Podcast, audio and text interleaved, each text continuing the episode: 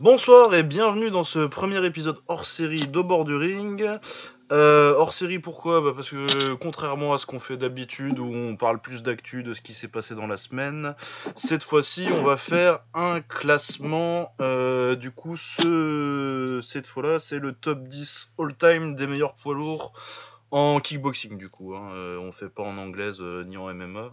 Fera peut-être un jour mais euh, no- notre domaine c'est le kickboxing. Euh, donc euh, je suis rejoint par Baba qui va le faire avec moi comme d'habitude. Comment ça va Baba?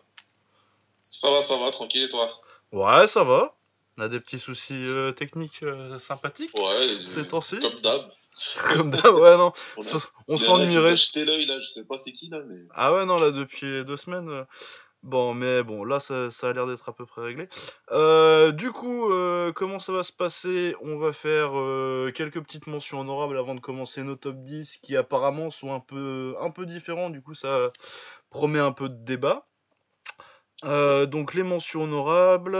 Ensuite, le critère des plus grands, c'est quoi? Je vais laisser Baba en parler après, mais pour moi, c'est le palmarès, évidemment, euh, ce qu'on a gagné comme titre, euh, tout ça. euh, si, vous avez gagné des, grands prix du K1, forcément, ça aide.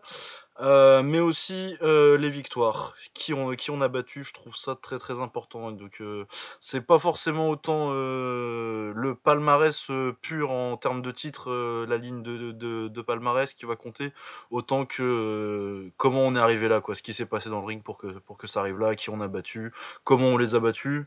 Il y a des victoires pour moi qui comptent euh, moins que certaines défaites euh, pour euh, l'héritage, le legacy du, du fighter. Et il y a des fois des trucs où euh, c'est un no contest, mais euh, je vais le compter autrement parce que je suis pas forcément d'accord avec le résultat. Je suis pas euh, marié au résultat. Les les cartes des juges comptent pas pour moi dans ce truc-là. Pour moi, c'est ce que j'ai scoré moi quand j'ai vu le combat, quoi. Aussi. Donc je sais pas si Baba peut nous présenter un peu ses clarifier ses, ses critères pour euh, le plus grand. Après, forcément, c'est vague et euh, c'est une question d'opinion aussi. Donc euh, venez pas Venez en discuter, euh, on est toujours content et puis c'est le but de ce genre d'épisode de créer de la discussion sur le kick euh, et c'est mieux si on n'est pas d'accord. Mais restez calme, c'est pas si grave si euh, j'en ai un à 5 euh, que vous avez à 8, venez pas me dire ah tu surcotes et si j'en ai un aussi à 10 que vous avez genre à 5, ce qui va peut-être arriver, je me doute. Qui va sûrement pas- arriver. Ouais, ce qui va sûrement arriver, je pense bien. mais voilà, ça. Discutez-en, mais restez calme, c'est pas si grave que ça. Il n'y a, y a- y a pas mort d'homme. Donc voilà, euh. Baba, c'est quoi tes critères? Ouais, ouais, bah, c'est ça, hein, ce qu'il dit Lucas, hein, comme je, je vais dire, venez en paix, bande d'enfoirés. Les victoires, le palmarès compte, c'est une place prépondérante. Qui tu as battu, c'est très important. J'ai essayé de faire un savant mélange des deux. Des fois, ça, après, c'est- c'est super, pas- super pas objectif, en fait. hein. Euh, la- L'affect, il a quand même pas mal compté dans mon, dans mon top à partir de la cinquième place. Ouais, 5 à 10, hein, je vais pas, je vais pas mentir. Le, le- de 1 à 5, ça a été clair. euh, il a Bah, de toute façon, euh, de sport 5 à sur 5. des gros, etc. Ouais. Vas-y, vas-y. Et, et, et voilà quoi. Donc euh, après sur le reste, l'affect a pas mal joué. Donc il y a des gens qui seront dans mes euh, mentions honorables qui auraient dû figurer dans mon top 10. Je, je le dirais quand je dirais un nom, je dirais lui. Il aurait dû être dans mon top 10 si j'avais pas fait le classement un petit peu comme euh, Comme un fanboy. cœur, hein. mais j'avais envie de le faire un petit peu comme un fanboy et en 5 minutes. Donc c'est ce que j'ai fait. Ouais. Et euh, voilà, donc c'est largement débattable. Il y a des mecs qui ont largement leur place dans leur top 10 à la place d'autres. Je l'entends tout à fait. Mais euh, c'est comme ça que j'ai envie de le faire. Donc voilà. Voilà, ouais. Ben ouais, de toute façon, l'affect joue forcément. hein, euh, on n'est pas, personne n'est vraiment objectif complètement. euh. Après, ouais, c'est clair que de 1 à de 1 à 4, pour moi, c'est indiscutable. Les noms, en tout cas, sont indiscutables. Le placement, tu peux discuter, mais euh, il y en a 4 qui Ouais. sont clairement au-dessus, quoi. Clairement. Pour moi, je pense que les quatre premiers devraient. Ça devrait être les mêmes. euh, je crois qu'en plus, euh, des discussions qu'on a déjà eues au fil des années, parce que fait quand même, un bout de temps qu'on se connaît avec Baba, je pense qu'on doit avoir à peu près le même ordre en plus. C'est c'est très fort probable. Euh, voilà, du coup, on va commencer euh, par la première mention honorable de Baba. Je crois que j'en ai plus que lui, du coup, peut-être je lui en filerai à la fin, mais on partage. Ouais, ouais, moi j'ai pris 5 mentions honorables, j'aurais pu en faire plus.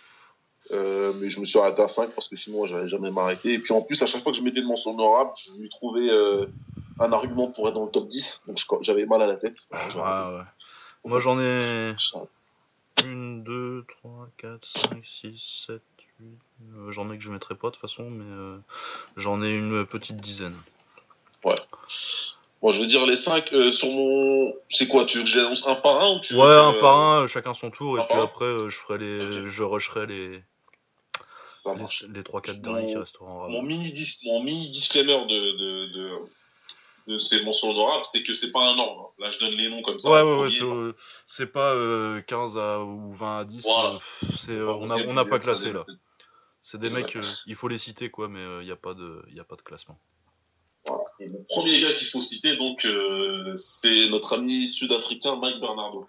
Ouais, paix à son âme d'ailleurs, il est mort il y a. Ça doit faire 6 ans maintenant temps. Ouais, ça fait quelques années là. Ouais, qui s'est suicidé Euh, Mike Bernardo, euh, qui s'était foutu en l'air, ouais. Euh, obligé, obligé, il n'est pas dans mon top 10. Il, de- il pourrait y être. Pourrait très largement euh, au regard des, des noms qu'il a battus et du fait qu'il a officié dans la Golden Era hein, du, des poids lourds du K1. Ouais. C'est un combattant fan-friendly que j'aime beaucoup, que j'apprécie beaucoup, que j'aime beaucoup regarder. Il a fait que des guerres, que des combats euh, sympas. Il a pris des KO, il a mis des KO. Ouais, ça généralement dans les années 90, c'était soit, soit tu le mets KO, soit, soit, soit il va te tuer.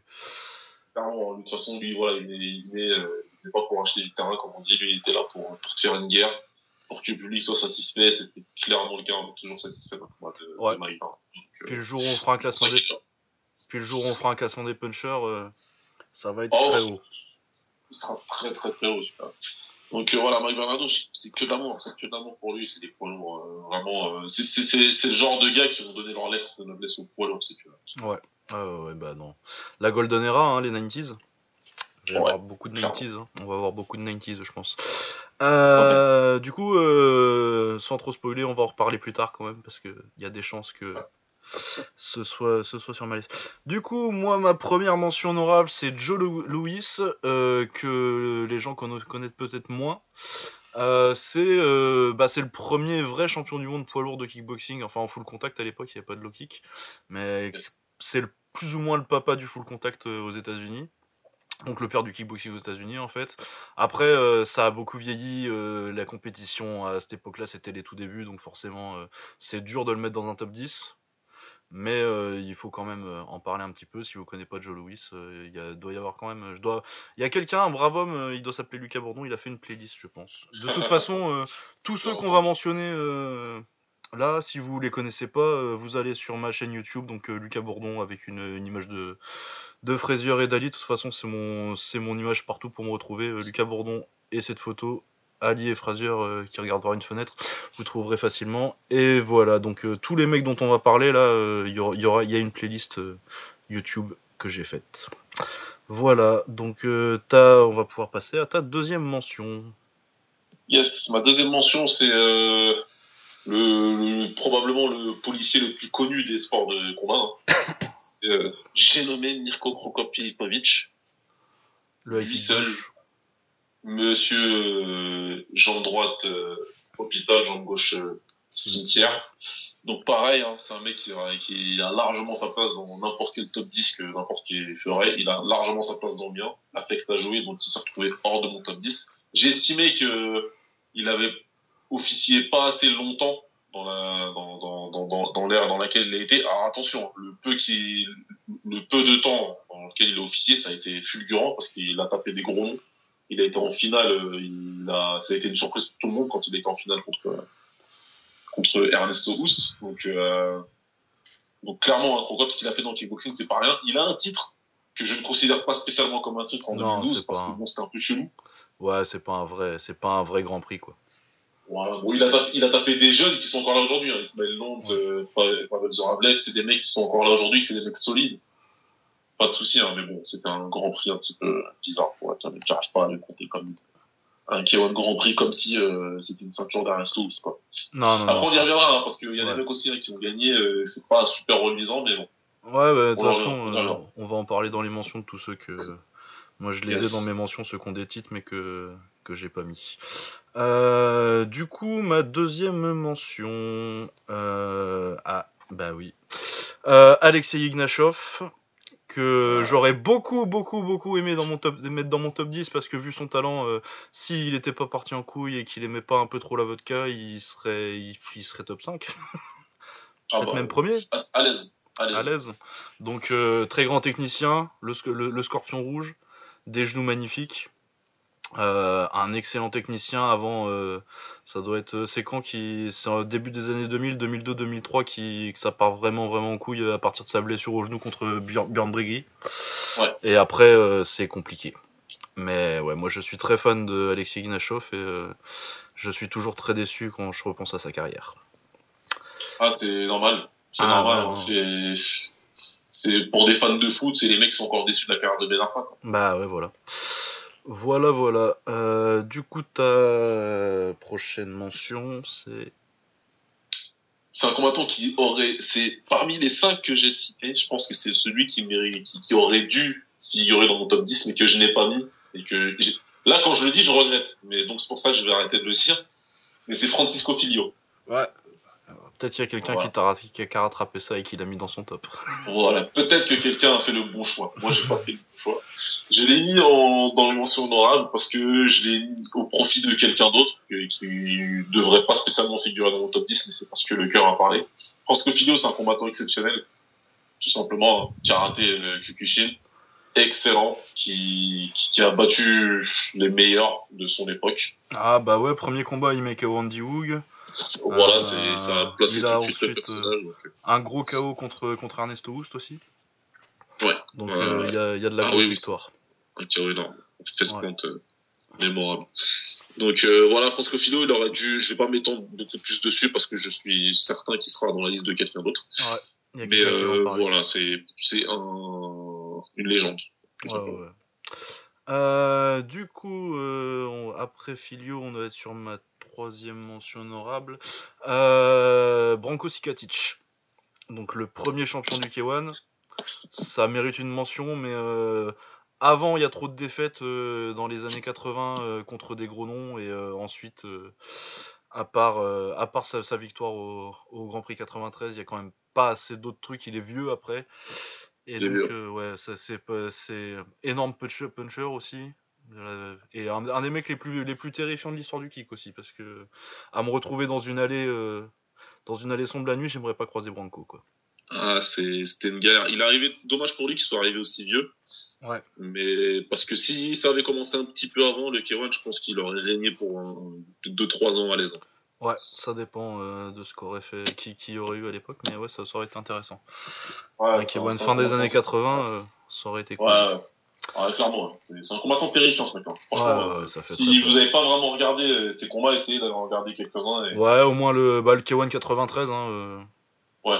c'est, vraiment son, son grand moment de carrière, quoi. Mais ouais, il y a vraiment pas, y a pas assez autour euh, de cette nuit-là pour, euh, pour vraiment le mettre dans le top 10. Yes. Voilà. Avais du coup, c'est rapide pour mon quatrième, parce que mon quatrième, c'était lui. Bon, bah voilà, comme ça c'est fait. Euh, vas-y, bah, t'en as un suivant, euh, du coup? Ouais, j'en ai un dernier, j'en ai un dernier que j'avais mis dedans. C'est un mec que j'aime beaucoup, ce que j'aimais beaucoup regarder combattre, qui est toujours fun à regarder, c'est Recefo. Ouais, Recefo qui était aussi dans mes mentions forcément. Mais ouais, Recefo, euh... bah, moi je trouve que j'aime bien Recefo, c'est un combattant très fun, mais je trouve que dans l'absolu, il est un peu surcoté dans la façon dont on le voit maintenant. Je sais pas si c'est parce qu'il est, il a pas mal d'expo- d'expositions euh, en étant coach à à Extreme Couture, c'est le, c'est le striking coach là-bas, euh, donc euh, les gens le connaissent quoi. Mais je trouve que Ouais. euh, il a une réputation de, de grand et c'était un, un très bon boxeur. hein. Mais euh, pour moi, ça fait pas le top 10 et euh, je trouve qu'il est, il est, encore, il est un petit peu surcoté.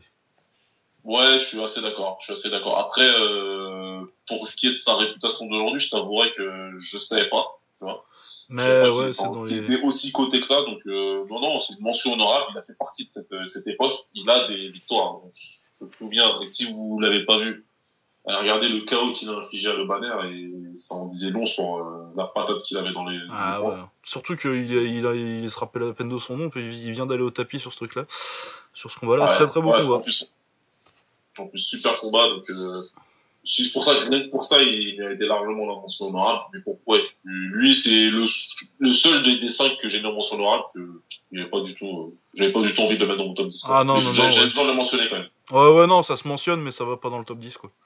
Mais ouais, ça aussi sur- surtout connu pour son très grand, sur son combat de légende contre Mark Hunt, qui gagne d'ailleurs. euh, où ils se, ils se font des petits bisous et ils se renvoient des patates. Enfin, c'est génial. Mais voilà. Euh, du coup, on va passer à ma prochaine mention. Et puis, du coup, je vais enchaîner sur euh, les mentions que j'ai. moi, dans mes mentions, j'ai Stan Longinidis. Oui, Stan the Man. Stan the Man. donc, un peu vieux au début du K1, déjà, c'est plus sa période, lui, c'est plus fin 80 fin 80 et puis encore un peu début 90s. Mais euh, il avait une très belle anglaise. Techniquement, il était, très, il était petit pour un poids lourd, mais techniquement très très fort. Genre euh, son combat avec, avec Mike Bernardo où euh, il lui met une leçon de boxe jusqu'à ce qu'il se fasse sonner par un high kick au deuxième et il sneak l'épaule. Mais avant ça, c'est vraiment magnifique. Donc très beau boxeur. à son palmarès sur le papier, c'est pas forcément hyper impressionnant, mais quand vous le regardez boxer, il est vraiment c'était un très très beau boxeur. J'aimais beaucoup. Ouais il était vraiment excellent techniquement. Ouais, ouais, ouais, techniquement. Il était, il était aussi beau techniquement qu'il était laid physiquement. que, il, faut être, il faut être honnête, il n'a pas été gâté par la nature, mais, je, mais je l'aime beaucoup. Je l'aime beaucoup. Euh, du coup, dans mes mentions encore, euh, j'ai Frank Lobman. Parce que euh, Frank Lobman, pour moi, c'est une énigme. Oui. Je sais pas, peut-être qu'il aurait mérité d'être dans le top 10, mais on sait pas assez sur sa carrière, il n'y a pas assez de vidéos et de, et de juste qui il a battu, il n'y a rien quoi. On sait juste qu'en fait, euh, il a été euh, invaincu pendant toutes les années 80. Donc euh, sa première défaite, c'est dans les années 90 contre Peter Hart, contre qui il perd trois fois. Il a 6 défaites en tout, je crois que c'est 106 victoires et, ou 116 et 6, beaucoup de KO. Mais le truc, c'est que, ouais, on sait pas qui il a boxé, on sait pas. Euh, les seules vidéos de lui, il a déjà 40 ans, c'est quand il boxe contre Hart, contre Maurice Smith aussi. Euh, il fait des bons combats, mais euh, qu'il a 40 ans. Après, euh, Hart, dans les interviews que j'ai vues, il en parle avec beaucoup de respect, du coup, je vais le croire. Et du coup, ouais, je sais pas. Peut-être qu'il aurait mérité d'être en fin de top 10, mais tant qu'on. S'il n'y a pas des vidéos qui émergent et un palmarès, une liste de ses adversaires, ce sera impossible de savoir. C'est ça, hein. pour moi, c'est un petit peu une légende, mais dans le sens, euh, dans le sens propre du terme. C'est-à-dire, euh, légende, il y a un brouillard en fait autour de lui. Donc, euh, c'est pas trop, ouais. C'est pas trop. Mais ouais, c'est une, c'est, une énigme pour moi. J'aimerais beaucoup trouver des vidéos euh, quand il était dans son prime, mais euh, très dur à trouver. Impossible même. Très dur. On avait discuté longuement. Euh, il faut savoir, un tout petit aparté, hein, parce que je sais pas durer, mais il faut savoir que Lucas sur Twitter, il s'est réveillé, je sais plus quand, dans l'année 2018, et il s'est décidé à se lâcher sur un trade sur les origines du Dutch kickboxing et du kickboxing en général. Un trade magnifique. Je sais pas si tu l'as épinglé. Euh, non, je l'ai pas épinglé, mais je le remettrai peut-être euh, en dessous du tweet euh, où j'annonce l'épisode. Ouais, épingle-le ou je sais pas, faire un Tumblr avec. Hein, ouais, ah ouais, je vais faire ça. C'est, de l'or en barre, c'est un trait, c'est de l'or en barre. Si vous voulez vraiment comprendre comment les, origines du kickboxing et pourquoi vous êtes fan aujourd'hui de, de Kiron et kickboxing, il faut absolument que vous regardiez ce trade. C'est en anglais, traduisez-le, c'est pas grave. Google Trad, ça vous, ça ira très bien. C'est illustré, il y a des liens, il y a, des vidéos, ouais. Mais j'en ferai peut-être un article sur le, sur le WordPress du coup. Ouais, je le mettrai, voilà, on va essayer de, de le formaliser un petit peu comme ça. Ouais, que ce soit un peu plus accessible que si vous étiez pas là pour suivre. Parce qu'en plus, euh, Twitter, ça fait un peu n'importe quoi sur les lignes des tweets. Euh, il y a genre. Il y a beaucoup de euh, c'est toi. Ouais, voilà, donc, ouais, Frank Lobman, donc, probablement le plus grand, ça a l'air de le penser, le plus grand poids lourd euh, hollandais des années 80, mais il n'y a, pas de, a pas de vidéo, il n'y a, pas de, a pas de liste d'adversaires avant les années 90, donc vraiment qu'il ait 40 ans, quoi. Donc, euh, ouais, mais une énigme. Ah, ça méritait d'être mentionné. Euh, ensuite, j'ai une autre mention honorable qui va être beaucoup plus connue pour le coup, Rico Verhoeven, parce que qui est actuellement le champion, euh, le numéro 1 contesté des poids lourds depuis maintenant euh, un petit 3-4 ans. Enfin, ça fait 6 ans techniquement, mais il y a une défaite. Mais ouais, donc sur les 5 dernières années à peu près. Euh, pourquoi je l'ai pas mis dans mon top 10 Parce que c'est quand même un excellent boxeur. Techniquement, c'est très fort. Je pense pas avoir vu un mec aussi avec son gabarit qui soit aussi technique et aussi et qui ait autant autant de cardio. Donc euh, ça aurait. Il y a, peut-être des gens qui le mettraient dans le top 10 et ça me choque pas forcément, mais pour moi, euh, cette aire de poids lourd est pas assez, euh, bonne pour lui permettre de vraiment le montrer. moi, je pense que dans les boxeurs actifs, c'est le seul pour l'instant qui a une chance de faire le top 10 à la fin de sa carrière, mais. Voilà, je pense que pour, pour rentrer dans le top 10, moi, pour moi, il faut qu'il domine encore quelques années qu'il ait une victoire claire sur Badrari Et puis, euh, ce sera déjà pas mal, mais euh, il lui faut encore quelques, quelques petites années pour faire le top 10, je pense. Je Ouais. sais pas ce que t'en penses. Je pense qu'on va devoir en discuter tout à l'heure. Ah, ah, il serait sur, il serait sur des listes. Ouais, non, ça me choque pas, mais euh, pour moi, c'est un peu trop, c'est encore un peu trop. Il faut encore quelques années pour étoffer le palmarès, je pense. Et puis Ouais. vraiment, euh, je pense que c'est très important qu'il y ait, y y un, qu'il y ait un rematch avec, euh, avec Harry et qu'il le gagne. Je suis assez d'accord. Je, je- je- je suis d'accord sur la question, mais euh, je- quand je serai dans mon top, je dirai pourquoi il est pas. Ouais. Euh, sinon, encore une petite mention, Sam Greco. Très bon boxeur dans les années 90, du coup, donc l'âge d'or. euh, quelques très belles victoires. Aussi une très belle anglaise. Il me fait penser un peu à Stan Longinidis, euh, nouvelle génération, en fait, malgré le fait qu'il soit un gars du Kyokushin. À la base, il a une très belle anglaise Ouais. et un peu le même genre de gabarit. Donc, euh, ouais, un gros KO sur Branko Sikatic. Mais bon, il était déjà vieux. Et attends, je vais me mettre sa page, je, je vais rappeler, j'ai une victoire. Ouais, il était- déjà vieux. ouais. Ouais, c'était la fin, mais il le massacre. Mais c'est vraiment ouais la Ouais. fin, vraiment il, il termine euh, Branco.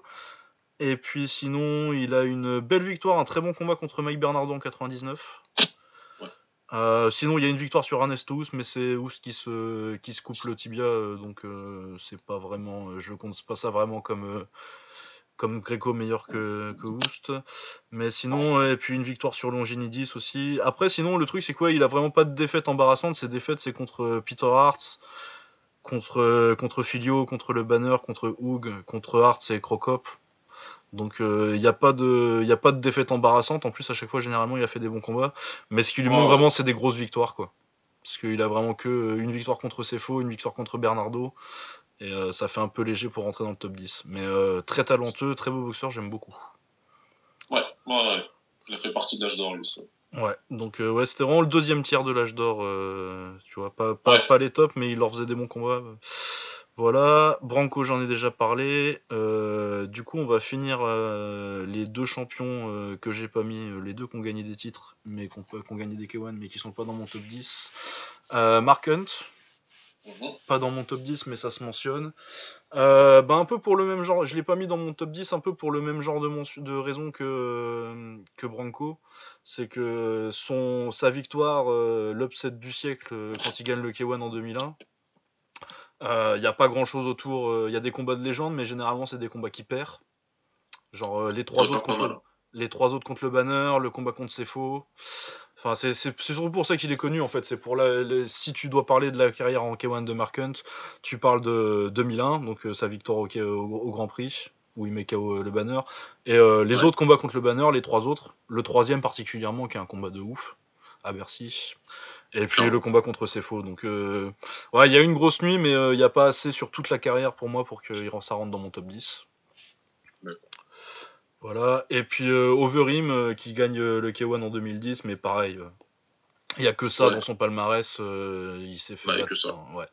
Voilà, mais c'est quand même, c'est des gros exploits qui méritent d'être mentionnés, mais il n'y a pas assez de carrière pour vraiment faire rentrer dans le top 10.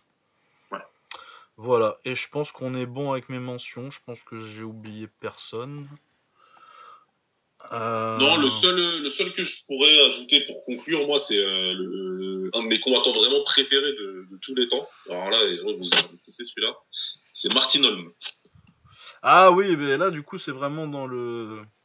Mais là, c'est voilà, je mentionne juste pour euh, parce que j'ai envie de le mentionner.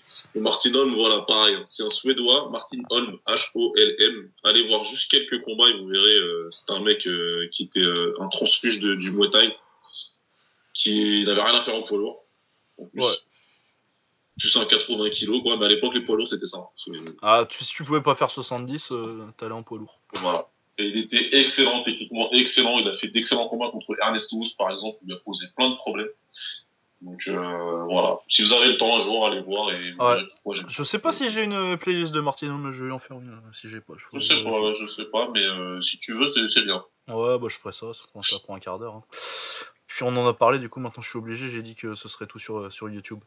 Euh, Voilà. Euh, du coup, ouais, je pense que c'est tout. euh, je vois pas trop d'autres noms que j'aurais oublié. Peut-être c'est. Ah, Stéphane Leco, peut-être.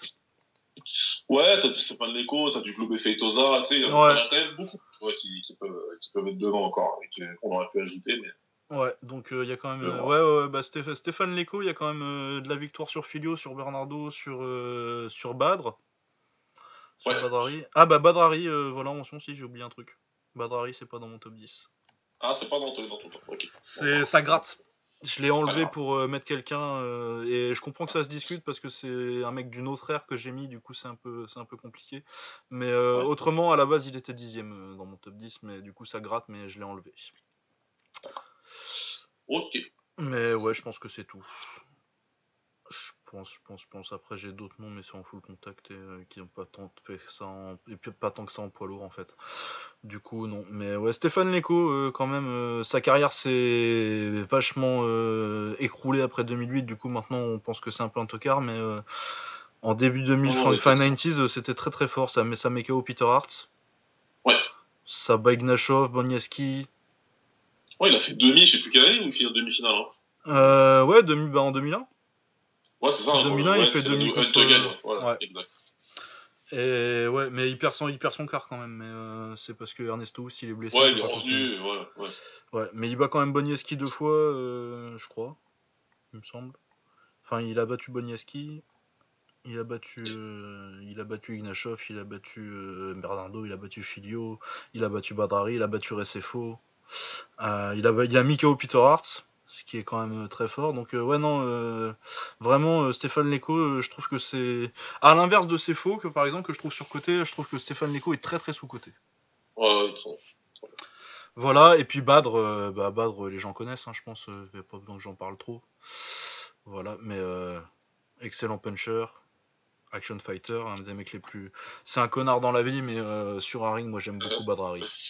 Ouais, rien à dire. Sur le ring, c'est top.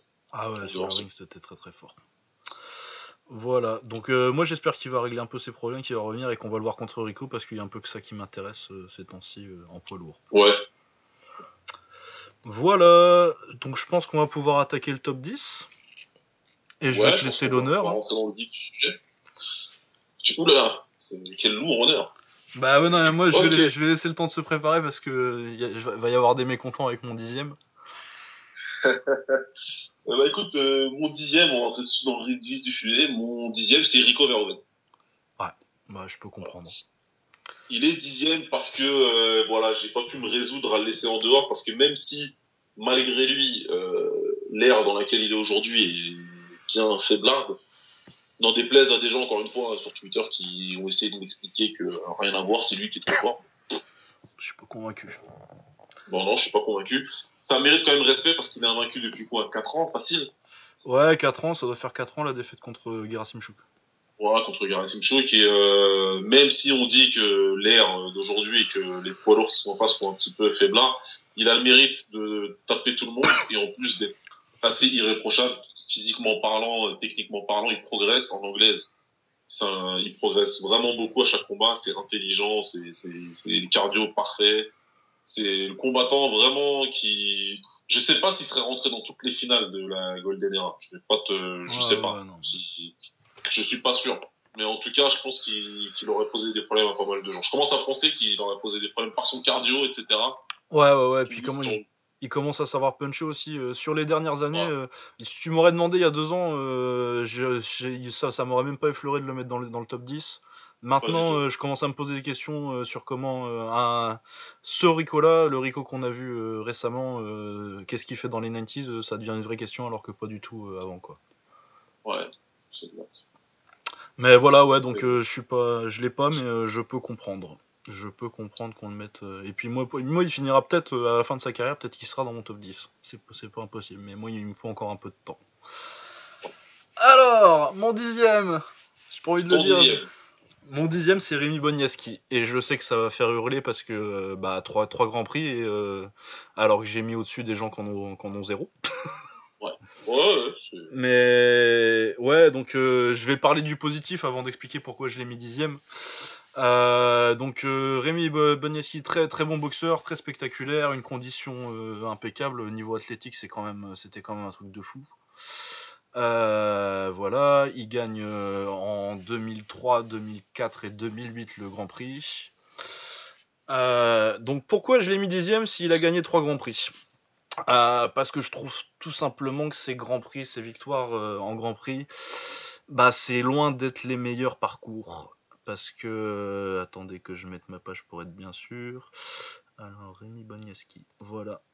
Donc en 2003, donc sa première victoire en hop hop hop sur le final elimination, il prend Bob Sap et il gagne par disqualification. Ouais, exact. Après l'avoir fait compter quand même, mais ouais. Ouais, mais c'est par, par disqualification et puis c'est Bob Sap quoi. C'est Bob Sap à une époque où il était quand, même encore un peu dangereux, il abandonnait pas tout de suite, mais euh, voilà. Ouais, il, tapait, il tapait dur. C'est quand même pas. Euh. Ensuite en quart, il prend Peter Graham, qui était un bon, qui est un bon boxeur, il hein, n'y euh, a pas de souci, mais c'est pas non plus, on l'a même pas mentionné, et je pense pas que ça, ça mérite d'y aller. Hein. Euh, il prend Cyril Abidi en demi et il gagne. Bon, Cyril, euh, il a une grosse victoire contre Peter Hart, mais euh, il a aussi des défaites un peu sales. De toute façon, Cyril Abidi, c'était, c'était très bonne offense, zéro défense. Très fun, j'aime beaucoup, j'aime beaucoup le voir boxer, mais bon, c'est quand même pas un grand, grand poids lourd. Et Musashi en finale. Musashi, je pense qu'aurait été un très, très, très grand point moyen. Mais bon, voilà, quoi, c'est quand même pas. Hop, et son parcours en 2004 Akebono, donc le sumo, donc euh, ça vaut rien, hein, il faut bien le dire, en, kick. Une victoire contre Ernesto, ça forcément ça vaut quelque chose, mais euh, déjà il gagne à l'extra round alors que moi je pensais que ça méritait pas forcément l'extra round, je pensais que Koust avait gagné. Et euh, il gagne vraiment l'extra round de rien du tout, c'est un punch dans les 30 dernières secondes du combat qui font la différence. Et Oust a déjà 40 ans, du coup c'est pas non plus forcément au top. Et ensuite François Botta, donc euh, boxeur euh, qui s'est retrouvé là un peu par hasard. Et Musashi, du coup, ouais, ces deux, ces deux grandes victoires, ces deux grandes victoires là, euh, c'est quand, quand, tu, quand tu dis ouais deux fois champion de K1, ça fait bien, mais quand tu regardes un peu le détail, c'est pas, c'est pas ouf quoi. C'est, c'est ouais, je, sur les, le run, sur, celui de 2003, clairement, je sais pas ce qui s'était passé cette année-là, mais. Ah ouais. C'était honteux. Après, euh, voilà, le fait, il a fait, il a pris. 2004, c'était un petit peu plus dur, mais c'était pareil. C'était vraiment des années un peu creuses. Ouais, bah ouais, bah, le truc c'est que c'est l'époque où ça devait changer un peu de, de génération en fait, euh, avec euh, Hart, euh, Oust, Hoog, enfin qui malheureusement était mort à ce moment-là. Mais ça devait être un peu la transition entre, entre les générations. Une génération que je pense aurait dû être composée plutôt de Rémi Boniaski du coup, de Krokop et de Ignashov. Je pense que ça aurait dû être les tops de ces, de ces années-là. Malheureusement, Krokop il est parti en MMA avec le succès qu'on lui connaît. Et, euh, Ignashov, euh, l'alcoolisme a frappé et du coup ça, a été compliqué.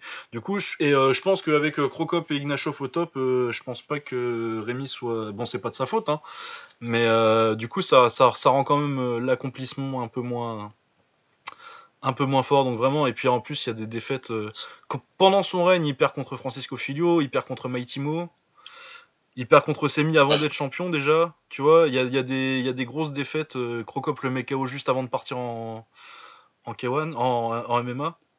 Ouais, Donc euh, il y a vraiment, euh, je suis pas sûr que, je pense que les circonstances l'ont beaucoup aidé. Après c'était un très grand boxeur et dixième c'est normal. Et je comprends qu'il y ait des gens qui le mettent top 5 parce que il y a les titres et ça compte pour quelque chose quand même. Mais pour moi il n'y a pas assez de, de vraies grosses victoires. Et puis il a perdu contre les gros. Quoi. En 2007, il perd contre Peter Hart, alors que Peter Hart c'est quand même déjà bien vieux. Leur affrontement euh, le, plus, le plus près de leur prime entre euh, lui et Jérôme Le Banner, c'est Jérôme Le Banner qui gagne. Ouais, exact. Euh, malgré le fait qu'il était annoncé vainqueur, mais c'était quand même des conneries. Du coup, ça a été. C'est une des rares fois où j'ai vu. Ils avaient, ils avaient tourné la décision après. Hein. Ouais, ouais, c'est ça. C'est une des rares fois où j'ai vu une décision être changée après, après le combat. Ouais, ouais. Mais ouais, donc voilà, c'est pour ça. Il y a aussi une défaite contre l'écho dont je parlais tout à l'heure. Euh, il y a beaucoup de défaites en début de carrière. Il y a une phase de, de, deux ans de creux au K1 où, euh, où il gagne des titres, mais euh, il perd quand même contre Filio pendant ce temps-là, tu vois. Du coup, il a jamais été aussi clairement numéro 1 que son palmarès voudrait le faire croire, en fait, je trouve. Il ça n'avait pas été un numéro 1 incontestable. Il a profité de la bonne période où il fallait en profiter. Il fallait que quelqu'un en profite. Il en a bien profité. Et à la fin, ça donne quand même trois titres. Donc, euh, ouais. ouais, ouais, non. Et puis c'était un très grand, très très grand kickboxer. Hein. Euh. Ouais. Déjà, il était, euh, voilà, il était, il était, il, avait du style. Athlétiquement, c'était vraiment top. euh, voilà, spectaculaire, avec des à kick sautés, genoux sautés, etc. Donc c'était un petit peu un new age. Hein. On avait l'impression qu'il y avait des mecs qui arrivaient. On s'est dit qu'il y avait plein de mecs comme lui qui allaient débarquer. Ouais. Donc euh, ouais, c'était assez marquant. C'était quand même assez marquant. Non, non, ouais, et puis euh, euh, dixième, c'est quand même pas rien. hein. Et je comprends qu'il y ait des gens qui, qui, Ah oui qui aillent le mettre jusqu'au cinquième, euh, mais c'est mon opinion, je le trouve, je le trouve un petit peu. je trouve que sa réputation est un peu plus, plus grande que ce que, que ce qu'elle devrait être. Mais ça reste un très grand boxeur et je comprends s'il y a des gens qui le montent plus haut que ça. Mais pas chez moi. Et puis c'est mon opinion après tout. Mais en plus, euh, quand j'ai commencé la liste, euh, quand j'ai commencé, parce que je l'ai fait sérieusement, ce truc-là, j'avais rematé tous les K1 quand j'avais commencé à faire ça, il y a quelques années déjà. Et moi, j'étais parti pour mettre, euh, pour mettre Boniaski euh, cinquième, quoi, dans ma tête. Ouais. Et c'est quand j'ai rematé le truc que je me dis, putain, il y a quand même des trucs qui, qui sont. Quand tu, quand tu vois tout d'un coup, euh, tu re- ça te redonne une, une image de l'ère que, que c'était, parce que je regardais du coup événement par événement et pas juste euh, la carrière d'un seul Ouais. combattant.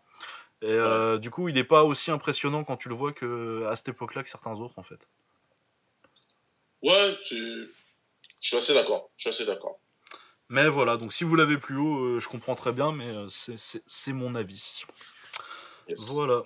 Donc, euh, ouais, bah, on peut passer à, à ton neuvième. On peut passer à mon numéro 9. euh, Ouais. Bon, je vais arrêter de dire ça fera débat à chaque fois. Toute façon, ça fera débat tout le temps. Mon numéro 9, je vais aller droit au but. euh, c'est euh, le Bad Boy, Golden Boy, ou Akuma, Oji, comme il appelle le Japon. Monsieur Badr Hari.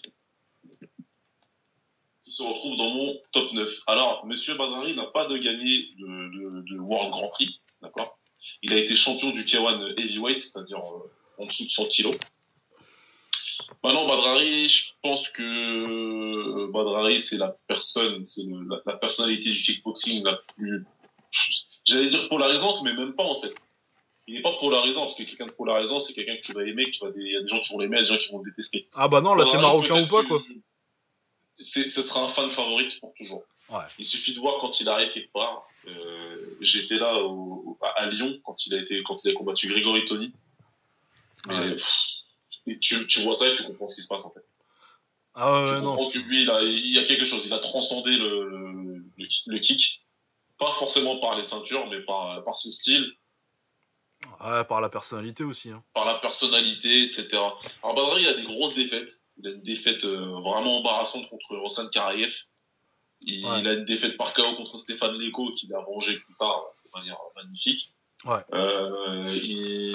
Mais Badrari, c'est aussi le mec qui, a- qui, qui, a- qui est arrivé euh, comme un boulet de canon dans le K1, qui s'est vengé donc de Stéphane Leko, qui a, qui a massacré euh, Recefo, qui a fait beaucoup de mal à Globe Feitosa, qui est un combattant excellent et très difficile à battre. Ouais. Bah, et puis qui- surtout. qui- il a- et, surtout, et pourquoi il se trouve dans mon top Je vais te dire la raison pour laquelle il se trouve dans mon top à la place numéro 9, c'est parce qu'il a mis KO Semichi. Bah ouais. hein. Voilà, c'est. En pensant à cette victoire-là, j'ai regardé le combat hier et je me suis dit, ouais, je peux pas. Ah Voilà, non, mais je comprends. hein. Je m'enlève parce que cette, cette victoire-là toute seule, ça vaut, ça vaut, la ça vaut une victoire en T1. euh, Ah ouais, ouais, non, euh, mettre KO Michel, c'est un truc de fou. hein.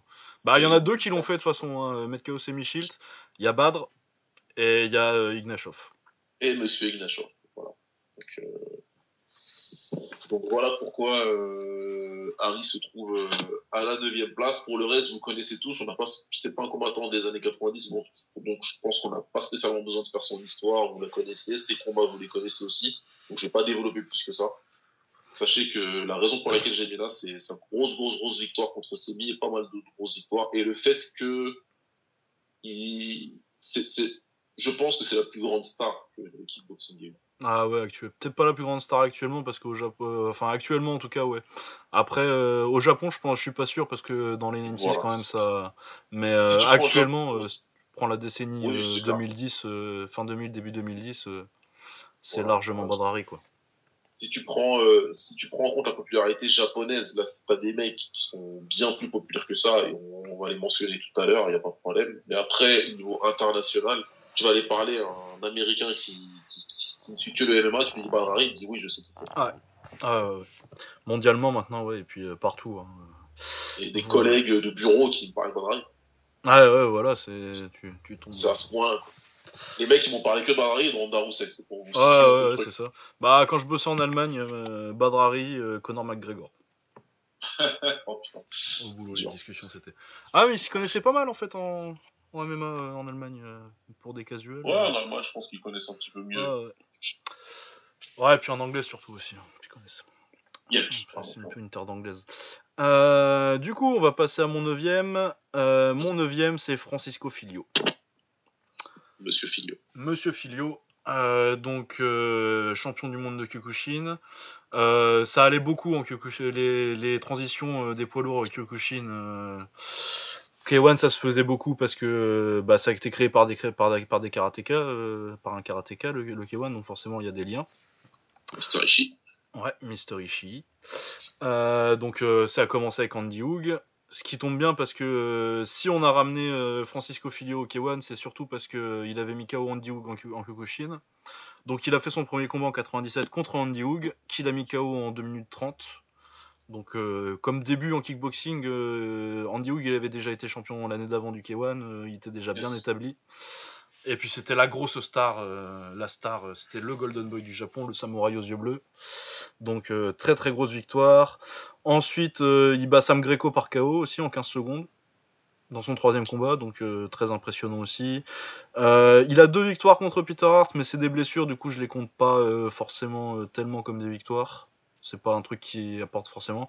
Par contre, du coup, il a aussi une énorme victoire contre, contre Ernesto Houst, qui met KO. Énorme. Ouais. Mais KO, ouais, euh, sale. Vraiment un très sale KO. Il a battu Stéphane Leco. Il a fait une finale du K1 en 2001 contre Mark Hunt.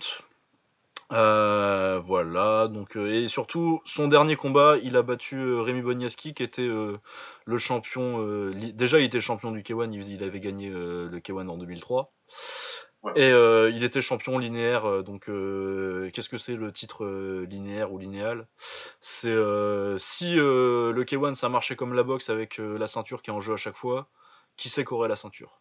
Du coup, quand il s'est quand il s'est retiré, il avait battu le champion en titre et il aurait dû être, s'il y avait une ceinture comme en boxe ou en, ou en MMA, il aurait été champion. Du coup, Ouais, t'es champion. voilà, du coup, des très grosses victoires. Euh, en défaite, qu'est-ce qu'on a? Il a perdu deux fois contre Ernesto Houst, euh, qui, vu où, où il va être placé, Ernesto Houst, euh, il n'y a pas de honte à avoir. Une défaite, un énorme, deux énormes KO contre Bernardo et Jérôme Le Banner. Le malheur. Ouais, les, bah, le, le Millennium- c'est le Millennium KO, euh, le KO de Le Banner, c'est un des KO les plus célèbres de l'histoire du K1, avec euh, Francisco Fio dans les, dans les cordes qui regardent dans le vide, là, c'est c'est un KO terrifiant. Il fait peur. Ouais, mais c'est euh, deux des, c'est les deux plus grands punchers de l'histoire du K1. De toute façon, le Banner et Bernardo, du coup, il n'y a pas de honte. Clairement. Et puis euh, partir sur une victoire, il a battu Ignashov, il a battu Boniaski, il a battu euh, le KO sur Ernesto Houst, vraiment, ça c'est une très très grosse victoire, quoi. Ouais. Et puis Andy Hook par KO aussi, euh, ça fait, ça, ça fait un, un très beau palmarès. Sur une carrière courte, hein, parce que c'est 16 victoires, euh, 7 défaites, 2 nuls. Ça fait très très court, mais c'est, il est resté euh, 7 ans. Et, voilà, donc une, une très grande carrière, monsieur, monsieur Francisco Filio. Monsieur Francisco Filio, clairement. Clairement. Comme Voilà, je disais et tout à l'heure, puis, il aurait euh, pu être dans mon top. Hein, c'est juste Ouais, que- ouais, ouais.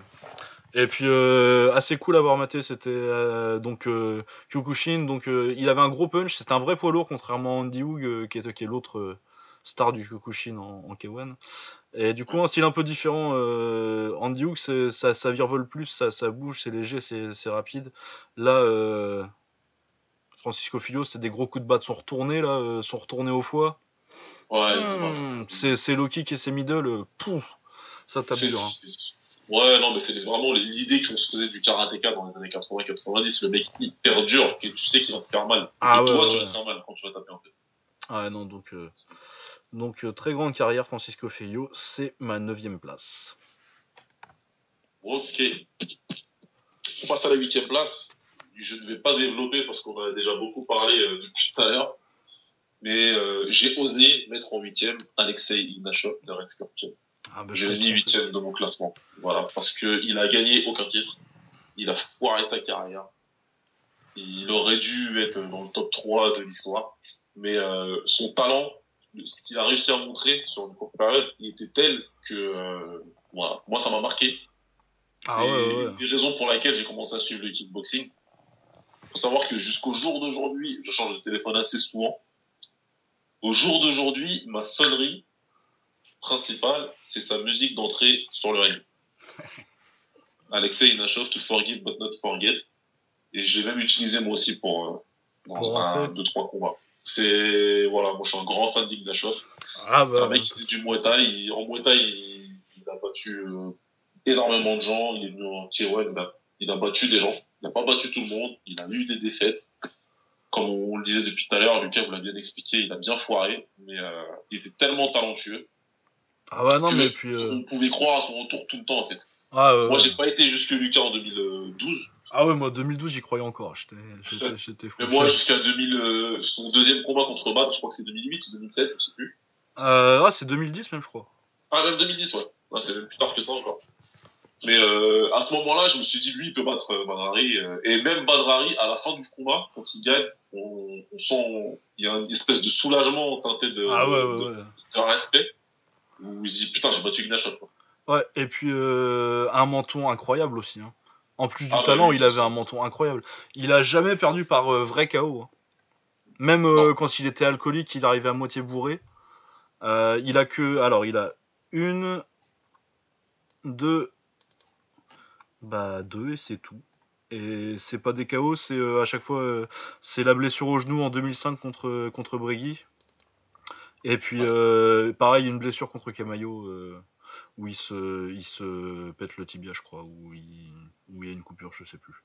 Mais voilà, c'est les deux seules fois où il n'a pas été au bout, même quand, euh, alors que c'est une période là entre 2005 et 2008 où euh, il picolait salement et, euh, et il était, il arrivait pas en forme, il était pas, il était pas in shape, mais rien qu'au talent et, et avec un menton en béton, ça tient la décision contre des semi-shield quoi.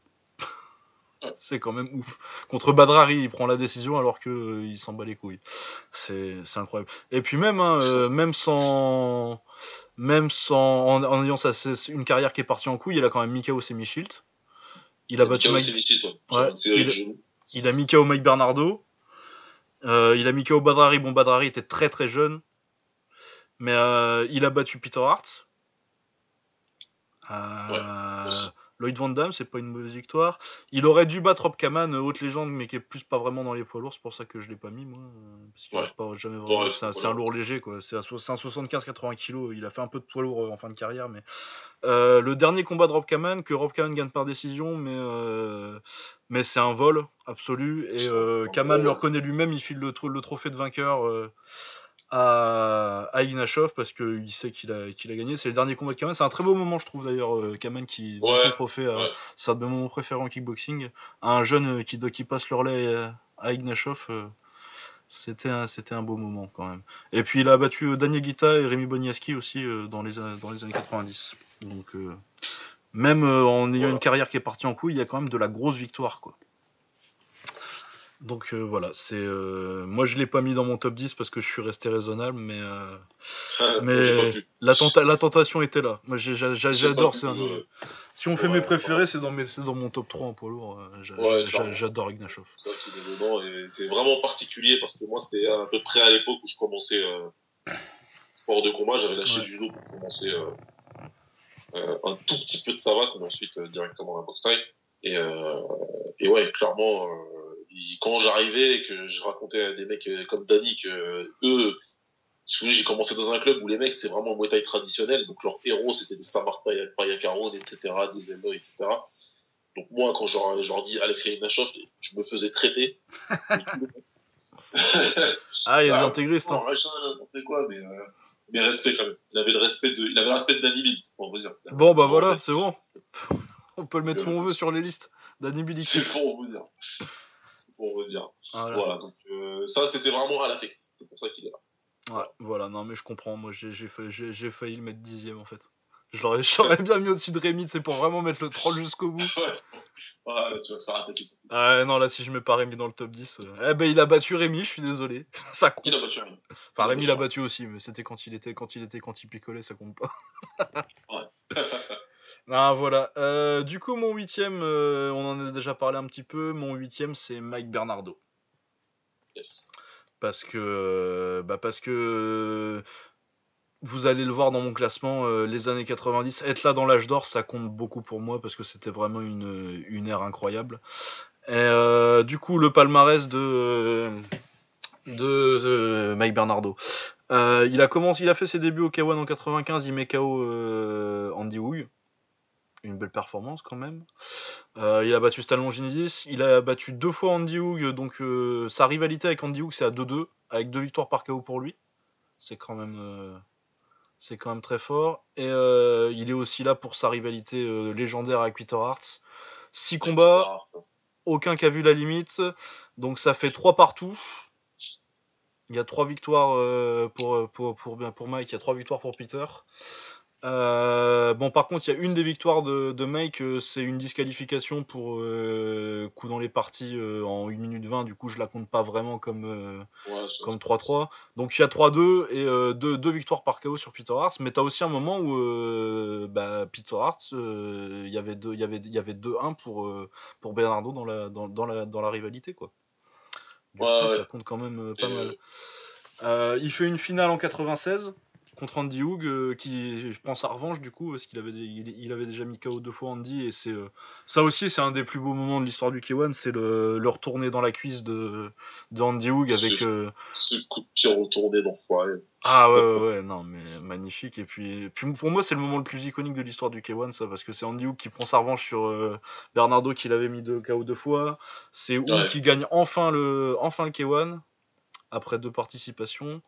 Euh, et puis l'image, elle est magnifique. Euh, le, c'est un coup unique en finale du K1. Il y a quasi personne qui a, fait ça à haut niveau euh, depuis. pas, pour finir en tout cas. Et puis t'as le public qui compte en même temps, qui est en délire. T'as ou qui compte avec et qui, qui fait sa pose de victoire à la fin, sa pose de super héros là, ça, ça déchire, c'est une photo, c'est magnifique. Avec le point en l'air, c'est vraiment des, plus beau moment. Euh, du coup, euh, il a fait une, seule rencontre avec Ernesto Houst, euh, qui perd par KO 4 mais il l'a envoyé au tapis, et pour moi, c'est un des plus grands combats de l'histoire du K1. Ouais, c'est un gros, gros, gros combat. Ah, c'est, un des, plus beaux. Moi. Le finish est magnifique. L'enchaînement de fin de, de Houst, il est incroyable. Le knockdown avant, enfin. Donc, ouais, Mike Bernardo, très grosse anglaise. Surtout ça, hein, parce que les low kicks, c'était pas son truc même avant son dernier combat avec euh, le banner contre qui il a perdu deux fois et euh, il a fait un no contest. Je vais en parler justement juste avant ce dernier combat. Euh, Bernardo il a dit ouais s'il kick pas moi je kick pas. Mais s'il kick je mettrai des kicks tellement il aimait pas il était là pour l'anglaise quoi. Ouais, c'est pour faire la guerre en anglaise. Il venait d'un gros gym en anglaise en Afrique du Sud. Hein. Ouais. Le même gym que François Botta, enfin, même, même entraîneur entre François Botta. Donc, ouais, et puis Kalakoda, c'est le père de Kalakoda, son coach. C'est le père de Virgil Kalakoda, exactement. Ouais. Steve Calacola. Ouais. Euh, du coup, euh, et puis le dernier avec le banner. Donc euh, le troisième, c'est un no contest parce que Bernardo le met avec un coup qui touche juste après la cloche parce que y a, c'est tellement le bordel, la folie, le combat que l'arbitre entend pas la cloche.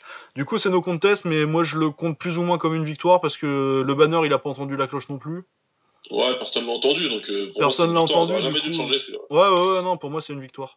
Du coup, euh, ça fait quand même que son gros palmarès avec des gens qui vont être classés très haut. Il a battu Francisco Filio par KO aussi, on en a parlé tout à l'heure.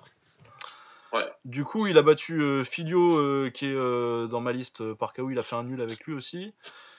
Il a perdu les rivalités, mais pour moi, il a une victoire par KO sur le banner, deux victoires par KO sur Peter Hars, deux victoires par KO sur Andy Woog qui vont être au-dessus. Je vous, je spoil un peu, mais c'est au-dessus dans la liste. Je suis obligé pour en parler un petit peu.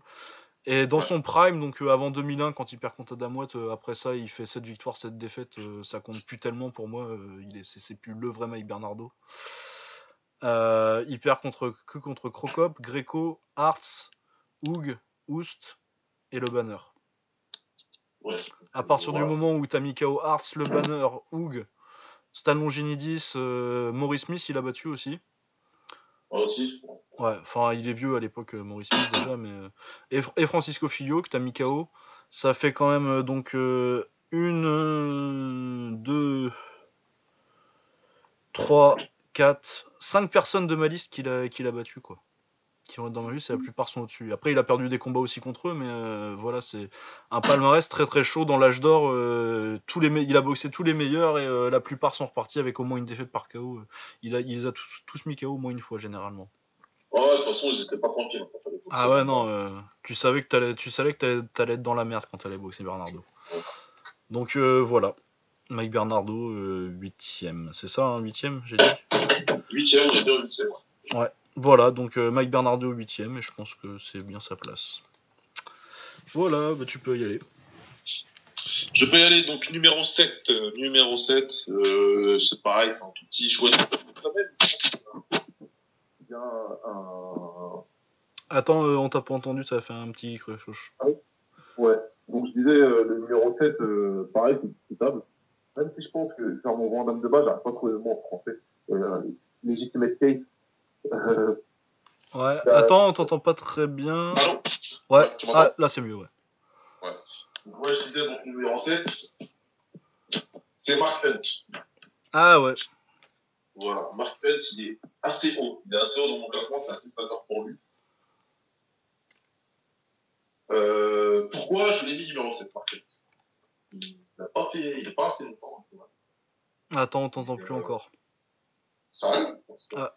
Mais je crois que c'est juste, euh, c'est- tu dois juste être un peu trop loin du truc ou un peu trop près, je sais pas. Oh, c'est- ce soir. Ah, tu m'entends là? Ouais, là c'est parfait. Ok. Donc Mark Hunt, pourquoi il est numéro 7 de mon classement? Ben parce que c'est c'est tout simple. Le, le, le Grand Prix qui gagne en 2001. Ouais. C'est un des plus gros upsets de l'histoire du sport en fait. Ouais. C'est genre, je sais même pas comment dire, c'est euh, le Sénégal qui gagne la Coupe du Monde là. Ouais, ouais, c'est ça, c'est euh, un truc équivalent. C'est peut-être pas la- pas, Leicester quand même, mais euh, Oh, c'est pas Leicester. non, c'est pas, c'est pas, c'est pas du même niveau. Il avait quand même plus sa chance, mais euh, je cherche un équivalent sportif. Euh, Montpellier? Montpellier Ah, Montpellier, 2012. ouais, c'est pas mal. Montpellier Ouais. 2012, je pense que c'est pas mal comme Montpellier, c'est pas équivalent. mal. Montpellier 2012 qui gagne la Ligue 1 pour les gens qui suivent pas le foot. Ouais. Je pense que c'est un peu ce genre d'équivalent là, une équipe qui, qui aurait dû être euh, top 10 à peu près, mais qui fait, qui fait champion. Donc euh, voilà, c'est un truc de fou ce qu'il a fait. dans le court laps de temps, euh, où, où il a apparu euh, au Kiwan, donc il est arrivé en 2001. Le mec, on le connaît pas, c'est un vigile. Hein. C'est un vigile qui a été repéré par un entraîneur parce que je pense qu'il vidait assez salement les gens en boîte de. Hein. Ouais, bah, c'est ce qui se dit, ouais. En tout cas, c'est sa légende. Et euh, il, il arrive, il remporte le, il remporte le tournoi. Et tout le monde se prend la tête. Et on se souvient surtout, surtout, surtout, pourquoi 2001 En fait, 2001, c'était c'était l'année de Le Banner. C'était l'année où Le Banner Ah devait ouais, gagner. non, mais c'est l'année où le banner il devait la gagner. hein. Moi je lui pardonnerai jamais à Mark Hunt. Je crois que c'est pour ça que je l'ai pas mis. il traumatisait tout le monde le banner à l'époque, c'était clair, c'était le favori, il devait la gagner. Et dès les quarts de finale, il tombe sur Hunt et Hunt, il, le- il- il le bat. Et là, tout le monde se dit, mais euh, waouh, qu'est-ce que qu'est-ce que c'est que ce, ce, ce- ce bordel quoi. Ouais. Tout, tout simple. Alors que. euh, En plus, il a choisi juste cette soirée-là, ce connard, putain. Parce qu'il y a eu trois autres combats entre euh, le banner et euh, Mark Hunt, et, euh, des combats légendaires d'ailleurs, le troisième surtout à Paris, j'en ai, parlé tout à l'heure. Et le banner a gagné les trois autres.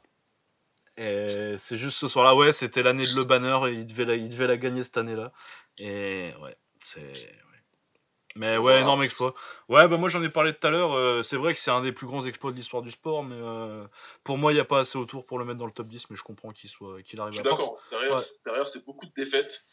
Il, bat quand même, il a quand même battu des gros noms. Il a battu Mike Bernardo par extra round. Il a quand même battu Francisco Figlio euh, donc pour, euh, pour gagner euh, la finale ce- cette année-là en 2001. Ouais.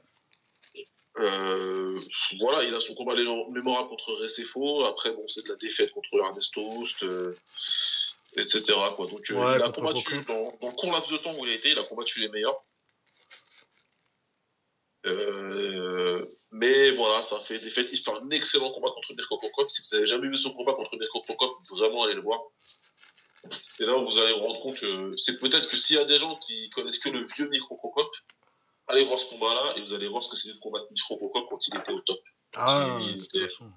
Mirko euh, il- 4- 99-2002, euh, c'est très très sale. hein. terrifiant. Et Mark Hunt, qui a un menton euh, légendaire, hein, Ouais. je sais, euh, bah, la jambe gauche de Crocop, elle en avait rien à foutre de son menton légendaire. Ah oui, il est parti au tapis. hein. Comme tout le monde. Un est... La tête qui fait Hunt en allant au tapis, c'est bordel de merde. Ah ouais, non, c'est pas, pas logique. hein. Euh, ouais, Voilà, du donc, coup. il y a pas beaucoup de grosses victoires. Il y a, des... il y a, il y a une, énorme victoire, une énorme upset et qui se retrouve, euh, dans mon top. Et à cette place-là. Ouais. ouais. Je trouve que 7 c'est un peu haut quand même. Mais je, vrai. je, je comprends qu'il soit, je comprends qu'il soit dans le top. Euh, ouais, moi il y a aussi euh, le côté, euh, il a quand même un peu de bol que euh, que euh, Ernesto et euh, Hart se se blessent tous les deux en quart, quand même. Du coup, ça, Oui, oui. il y, a un- il y a un petit côté alignement d'étoiles qui fait que je l'ai pas. S'il avait fait un Grand Prix, euh, même en n'ayant fait rien d'autre de sa carrière, mais il bat euh, Hart, en- il bat euh, Oust en demi et, euh, et Hart en, en finale, Ouais. là je l'aurais mis dans le top 10 direct. hein. Mais voilà, il y a un petit côté alignement d'étoiles qui fait. Ça tombe bien qu'on ait parlé d'un certain flic croate, parce que mon numéro 7 Ouais. c'est Mirko Krokop. Il arrive là. Donc, euh, comme je disais, euh, Mirko Krokop de 99 à 2002, c'est très très très très fort.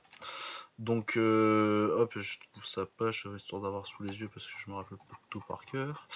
Euh, il commence son premier combat. Bon, il y en a qui disent que c'est son premier combat au kickboxing, mais je crois pas qu'il soit arrivé au K1 sans, en n'ayant jamais fait de kick de sa vie. Du coup, je pense qu'il doit avoir une paire de combats avant. Mais il bat Jérôme Le Banner qui avait fait finale au K1 euh, l'année d'avant. Et sur 5 rondes. Ouais, et sur synchrone, un très beau combat euh, d'ailleurs. Ouais. Il l'envoie au tapis euh, une fois ou deux d'ailleurs, je crois. C'est probable. Ouais. crois. Il me semble que, il me semble que le banner il part au tapis euh, au moins une fois. Ensuite, euh, il est parti euh, donc en 96. Ensuite, il perd par KO contre Ernesto Houst. Mais euh, c'est euh, la légende Ernesto Houst. Et euh, il part ensuite, euh, c'est l'époque où il est flic. Il fait un peu de boxe amateur entre les deux. Il revient en 99. Et là, en 99, euh, il prend Mike Bernardo et il le massacre en 30 secondes. Un magnifique enchaînement euh, gauche crochet euh, high kick gauche. Ouais. Bon après il y a deux knockdowns derrière mais c'est l'enchaînement qui a fini c'était fini à ce moment-là quoi. Pour un premier enchaînement, il met KO Musashi, il met KO Sam Greco pour aller en finale contre Ernesto Houst. Malheureusement pour lui Ernesto Houst c'est Ernesto Houst et puis euh, c'était euh, le plus grand euh, le plus grand K1 de, de l'histoire hein, K1 99. Pour moi c'est Ouais. très clairement le meilleur. Et Houst le met KO encore, du coup il, il arrive pas à battre Houst. Ensuite, en 2000. euh, Ah bah en 2000, il perd encore contre Houst. Enfin voilà, c'était sa bête noire. Autrement, il a une défaite par décision contre Andy Hoog. Il a battu Mark Hunt, comme on disait. Il a défoncé Rémi Bonjeski euh, juste avant que Bonjeski se mette à, gagner des titres. Mais défoncé, hein, vraiment, il le fume. Euh, il a battu Peter Hart. Donc euh, ouais, c'est une, carrière- courte. Mais ce qu'il a fait pendant les allez, une quinzaine de combats qu'il a fait au K1, c'est quand même assez hallucinant, des énormes KO et battre le banner, Hart et du coup Bonjeski et Hunt, c'est quand même euh, c'est quand même très fort. Et puis en 99, euh, quand il arrive en finale, il était vraiment incroyable. Du coup, ouais, il y a aussi une partie. euh, Qu'est-ce qu'il aurait fait? C'est vrai que je comprends s'il y a des gens qui le mettent pas dans le top 10. Parce que c'est vrai que si il part en 2003 et qu'après, en fait, il part au moment où je pense qu'il aurait dû devenir le meilleur kickboxer du monde, moi personnellement. Ah, mais quand il est parti, de toute façon, tout le monde a été dégoûté. Hein. Tout le monde s'est dit- Ah bah de toute façon, il était, euh, il était champion linéaire euh, quand il est parti déjà? Ouais. C'était lui qui avait euh, ce que j'expliquais tout à l'heure. si la ceinture c'était comme comme en boxe, c'est lui qui serait parti avec la ceinture. quoi, ce qu'il aurait pris, je sais pas s'il l'aurait pris à Hunt ou quand il démonte Bonyaski. Pour moi, c'est Hunt, parce que Moniaski, c'est avant. C'était avant qu'il gagne son titre. Ouais, mais il y a ça- peut-être une, Ouais, euh, il y a peut-être une victoire par-ci par-là de, mais je pense que je pense qu'il le prend à Hunt du coup, ouais. Mais euh, mais voilà, oui, donc euh, il part en étant champion linéaire. Ça aussi beaucoup. là, j'en parle pas parce que j'ai pu les. C'était sur un ancien PC que j'ai fait ça et j'ai pu les donner sous les sous les yeux. Mais le titre linéaire, qui aurait été champion, ça, ça a pas mal aidé dans la, dans la façon dont j'ai fait mon ordre aussi. Ouais. Genre Ouais, euh, Bernardo l'a été pas mal avec ses victoires contre Wu et contre Hart. Ouais. Euh, du coup, il y a ça à rajouter en plus du palmarès euh, officiel. C'est un palmarès, je sais que j'ai fait un palmarès euh, non officiel qui qui montre qui c'était le The Man who beat the Man, comme ils disent les Anglais. Ah non, mais t'as raison, c'est vrai qu'avec ça sous les yeux, ça aide. Ça Ouais, change un petit peu le classement. Ça change un petit peu d'avoir ça sous les yeux et de se dire. Genre, le banner avec ça, il est champion 5 fois quoi. Ah bah. C'est- dirait bien qu'on en reparlera en plus en détail quand on aura sur lui. Ouais, ouais, ça va, ça va être bientôt là, normalement. Enfin, toi, peut-être toi, toi, peut-être plus que moi, mais. Ça devrait pas tarder. Ouais. Euh, du coup, ouais, Mirko, donc euh, ouais, il, ça aurait pu être mieux s'il était pas parti en MMA. Je pense que s'il avait été parti en MMA, euh, s'il était pas parti en MMA, il aurait fait top 5. Ouais, bien sûr, sûr, sûr. Ah, ouais, ouais, vu je comment crois. il était parti, vu le retour qu'il avait fait, ouais. Bah, quand tu vois que les deux dernières années, les, deux années suivantes, euh, le patron c'est Bonjaski et tu, tu vois comment il le fume en 2002, Ouais, ouais. euh, ça te, ça te dit euh, un peu, ça, ça en dit long sur ce qu'il aurait pu faire s'il avait pas décidé de faire une grande carrière en MMA. Voilà. Donc septième Mirko Crocop chez moi. Euh, yes, septième Mirko Crocop. Et bah, écoute, on va passer au numéro 6. Et le numéro 6, c'est monsieur Les amis, Bonyaski. Ah, t'as changé Hein? Ah, je croyais qu'il était cinquième. Ah non, mais ça me va. Je préfère. Je préfère Ah, que JLB ah, soit au-dessus. T'es dit cinquième tout à l'heure? Ah non, non, non, non, pour moi. Ah ouais, ouais, non, je, je croyais que tu l'avais mis au-dessus de JLB. Mais ça va, ça, ça, me, ça, ça me rassure. Mon, mon, mon, mon truc euh, avec Bonyaski, euh, c'est que je veux bien que vous le, mettiez, vous le mettez où vous voulez, mais vous le mettez pas au-dessus de Jérôme. bah écoute, euh, non, je l'ai pas mis au-dessus.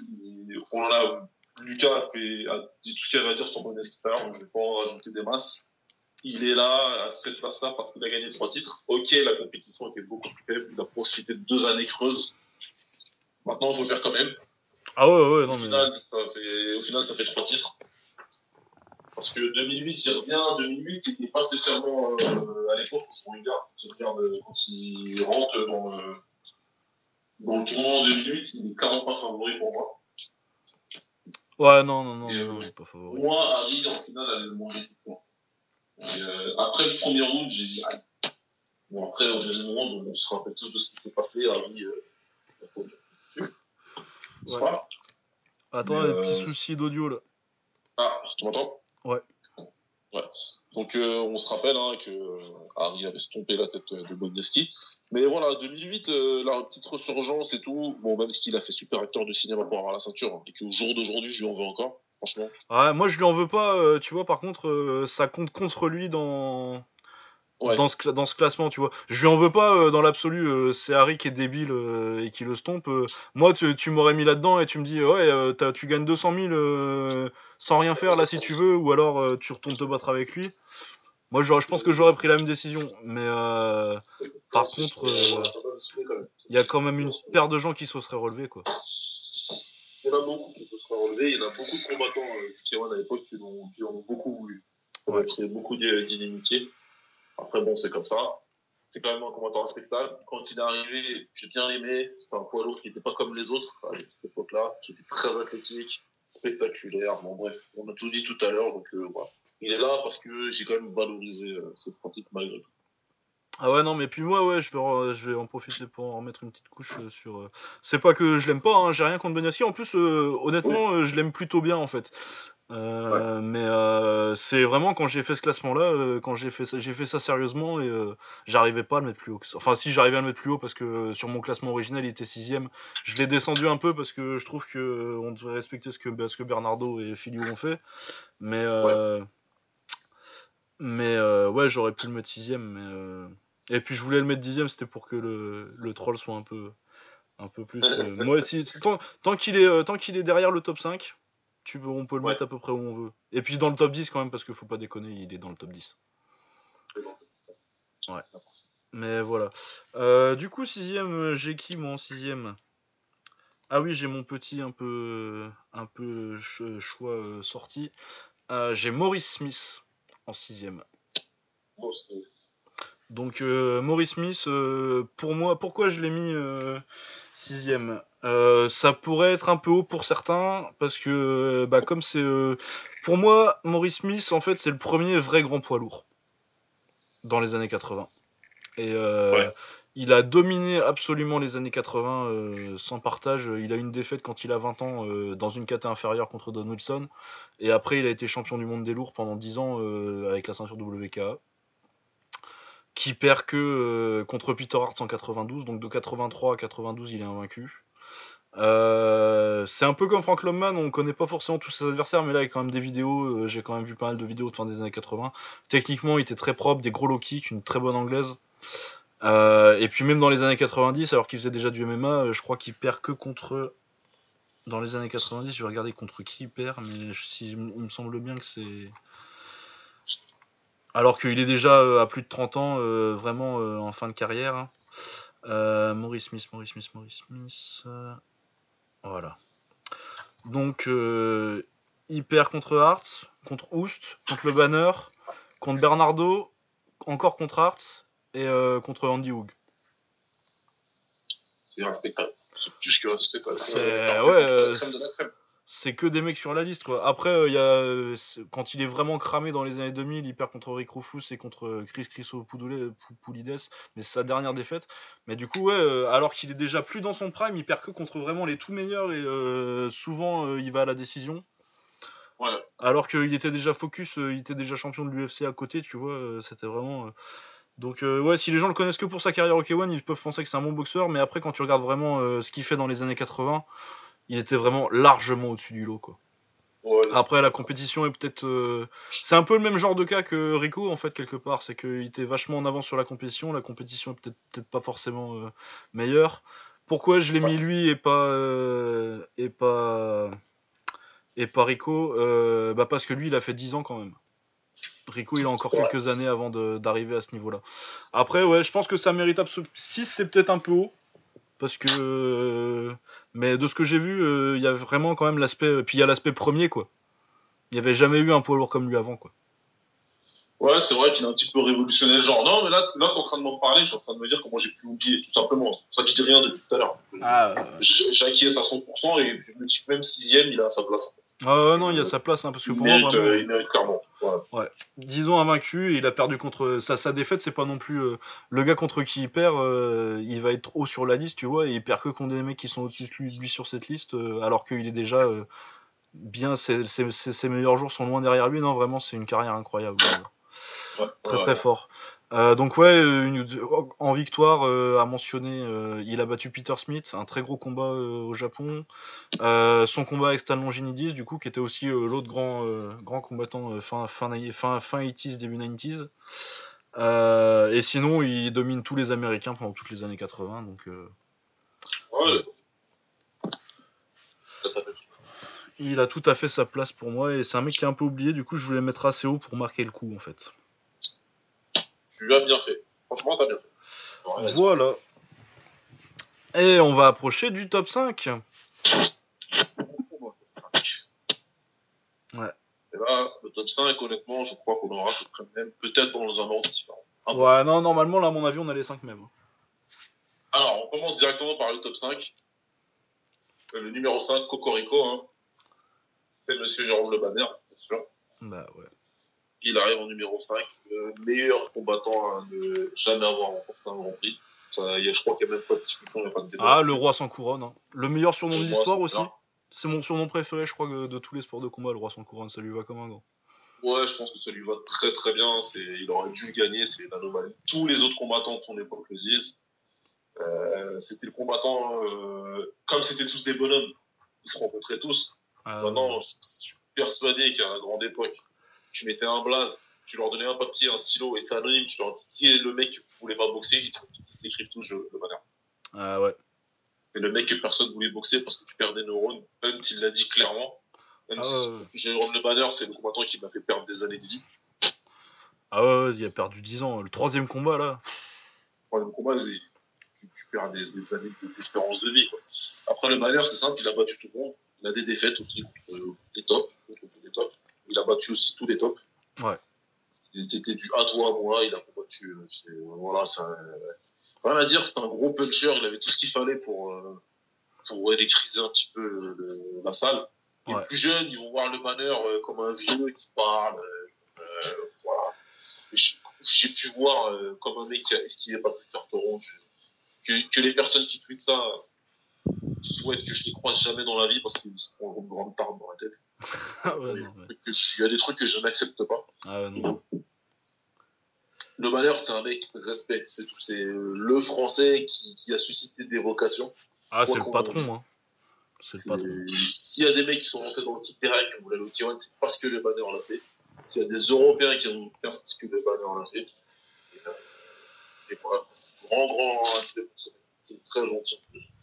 Ouais. Donc euh, voilà, c'est que du respect, c'est que du respect pour c'est un- On peut dire ce qu'on veut, les gens vont parler de dopage, etc. Bah, Si tout vous le monde se que c'est K1. vrai, il il faut respecter. À un moment, il faut, à un moment, de respecter ce qu'il a fait pendant aussi longtemps. Ça a duré euh, quasi 20 ans. Ouais, non mais. Bah, moi, mon, mon cinquième, euh, sans surprise, hein, c'est le banner aussi.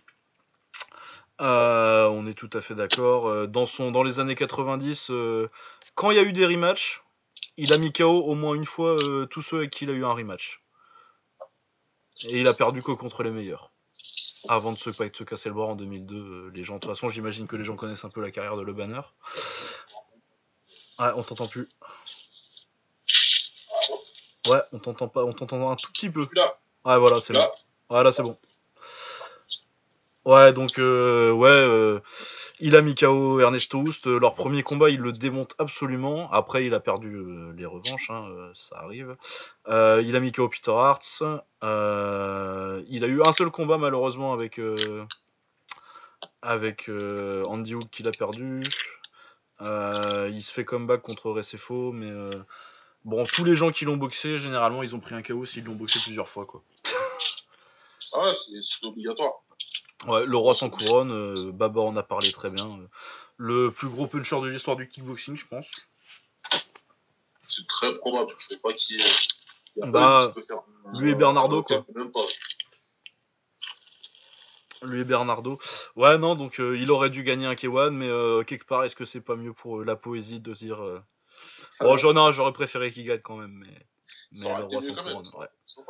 Mais ouais, donc euh, immense combattant, euh, voilà, le banner, la légende, cinquième, le roi sans couronne, le plus haut euh, combattant à pas avoir de titre, du coup, euh, comme on disait, hein, euh, c'est le plus, c'est le dernier de ce classement, je pense, si on a les quatre mêmes noms, à moins que tu m'aies sorti quelque chose de nulle part, et que t'aies sorti quelqu'un de la liste, mais vraiment sale, genre même Ah, pas mention honorable. J'aurais pas pu. J'aurais pas pu. J'aurais pas pu. À un moment, faut rester quand même logique. Ouais, faut rester logique. hein. Il n'y a pas de, il y a pas de bonne réponse, mais il y en a des mauvaises. Voilà, donc euh, ouais, le banner, donc euh, cinquième, euh, il aurait dû, il aurait dû, il aurait dû l'avoir en 2001. Enfoiré de Mark Hunt. voilà, bah vas-y, on passe au quatrième. Mon numéro 4, tu l'as cité tout à l'heure, euh, et je crois, ou même plus longuement, c'est Andy Huck. Bah pareil. Voilà, Le numéro 4. Euh, je vais te laisser te présenter. Très très bien. Ouais, bah euh, champion Kyokushin. Je pense pas qu'il ait gagné le titre en Kyokushin. euh, euh, non, il a gagné en Seido Kankai, du coup de l'organisation de karaté de de Ishii qui a créé le K1. Euh, la plus grosse star des années 90, les Japonais l'adoraient.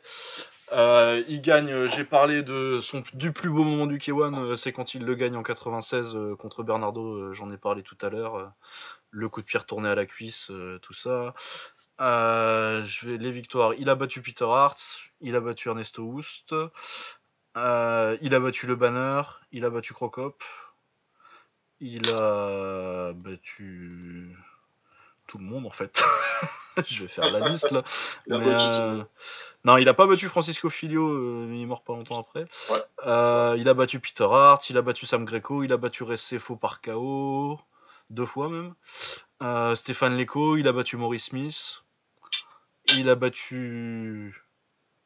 Eh ben, il a battu. Ouais, il a battu Mirko Crocop en 2000, alors que son avant-dernier combat, alors qu'il avait déjà une leucémie. Ouais. C'est quand même incroyable. Avec une leucémie, il a battu Crocop en 2000, quoi. Non, c'est quand même une dinguerie. Ouais. Ah, c'est quand même n'importe quoi. Euh, à part, euh, et puis euh, il a perdu que contre des gens qui sont sur cette liste, à part Patrick Smith, et c'est son, son quatrième combat. Combat, vengeance qu'il a fait tout de suite, euh, il l'a il vengé euh, cin- six mois après.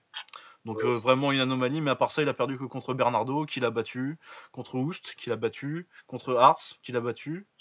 Le seul qu'il est pas, la, la seule personne qu'il est, qu'il est pas battu dans sa carrière, dans ceux qu'il a affronté, c'est Francisco Filio. Et il y a eu qu'un seul combat. C'est voilà, ça pose le, ça pose le personnage.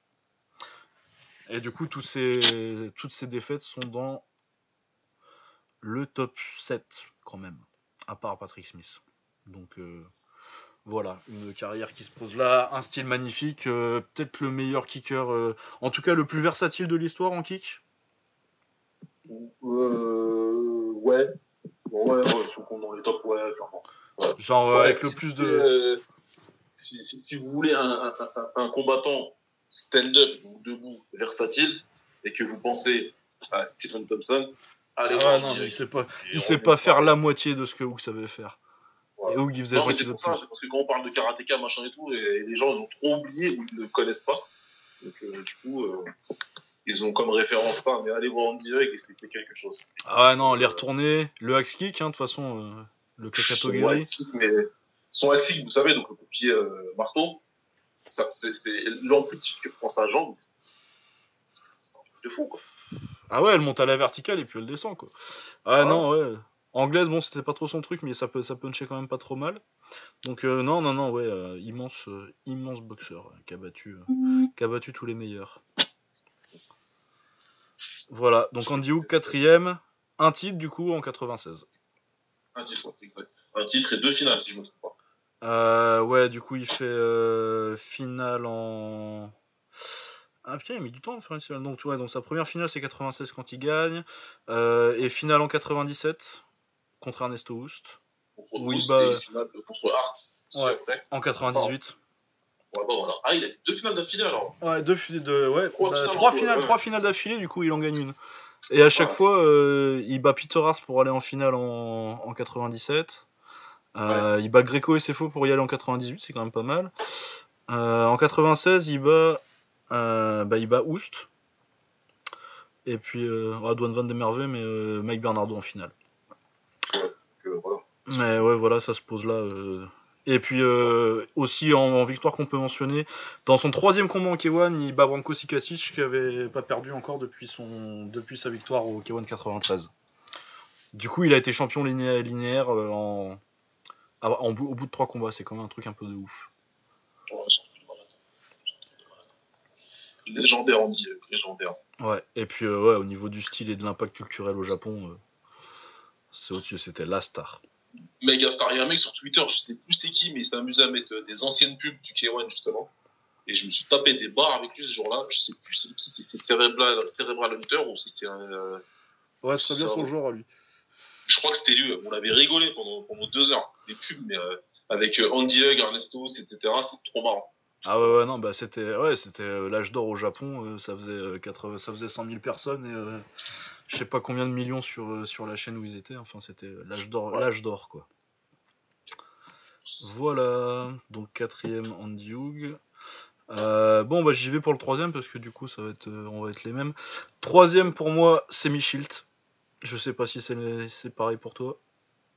C'est pareil pour moi. Et pourtant, j'aurais voulu le mettre premier.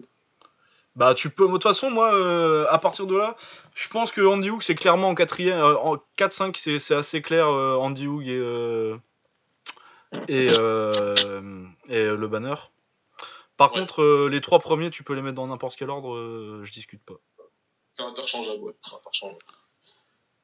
Il y a quand Je même. voulais le mettre, je, je voulais le mettre premier Shield, mais parce que Shield il a battu tout le monde tout simplement et qu'il a le record victoire de victoire euh, en K1, mais euh, après c'est juste au niveau de l'impact, il a pas eu le même que les deux autres. Ouais ouais, puis il était pas dans l'âge d'or quoi. Mais même si son air, son air est euh, tout à fait respectable. ah, C'est pas- sur la fin de leur carrière à tous les deux, mais les. Ouais, ouais, non, mais euh, quand tu regardes ses parcours pour aller pour gagner, attends, c'est mis, c'est mis, c'est mis. Ses parcours de finale, attends, alors le premier qui gagne c'est 2005, hein. Euh, en 2005, il prend Feitosa, Sefo, Bonjaski et Feitosa encore en finale. Ouais. Euh, 2006, il prend Le Banner, Oust et Hartz en finale. Ouais. 2006. C'était le 2006 où le, on l'a dit. Ouais. ok.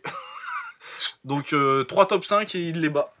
Parce que Meilleur euh, de l'histoire, tout simplement. Ouais, voilà, donc euh, c'est très très fort. Euh, 2006, c'est vraiment le moment où il dit euh, Bon, les gars, il y a un nouveau patron dans le coin et c'est vraiment moi, quoi. Ouais. C'était désespérant pour ceux qui se désespéraient. Ah, voilà. Donc euh, il a battu tous les adversaires, il a vengé, il a vengé toutes ses défaites sauf une où il n'y a pas eu de rematch, euh, c'est une décision partagée contre euh, Hongman Choi. Ouais. Mais en plus, euh, si je me souviens bien, la décision est, c'est à C'était je crois que c'était en Corée en plus. Là. Ouais, ouais, c'est à Séoul. Donc euh, ça fait un bout de temps que j'ai pas eu le combat, mais il me, il me semble bien que la, dé- que la décision est assez discutable. On va Ouais, dire. pas. Donc euh, voilà, ouais, euh, c'est Michiel. Donc deux victoires, un nul contre Oust. Contre Hart, ça fait. Il y a trois défaites contre Hart. hein. Ouais, Art, c'était, ça a été sa bête noire, lui.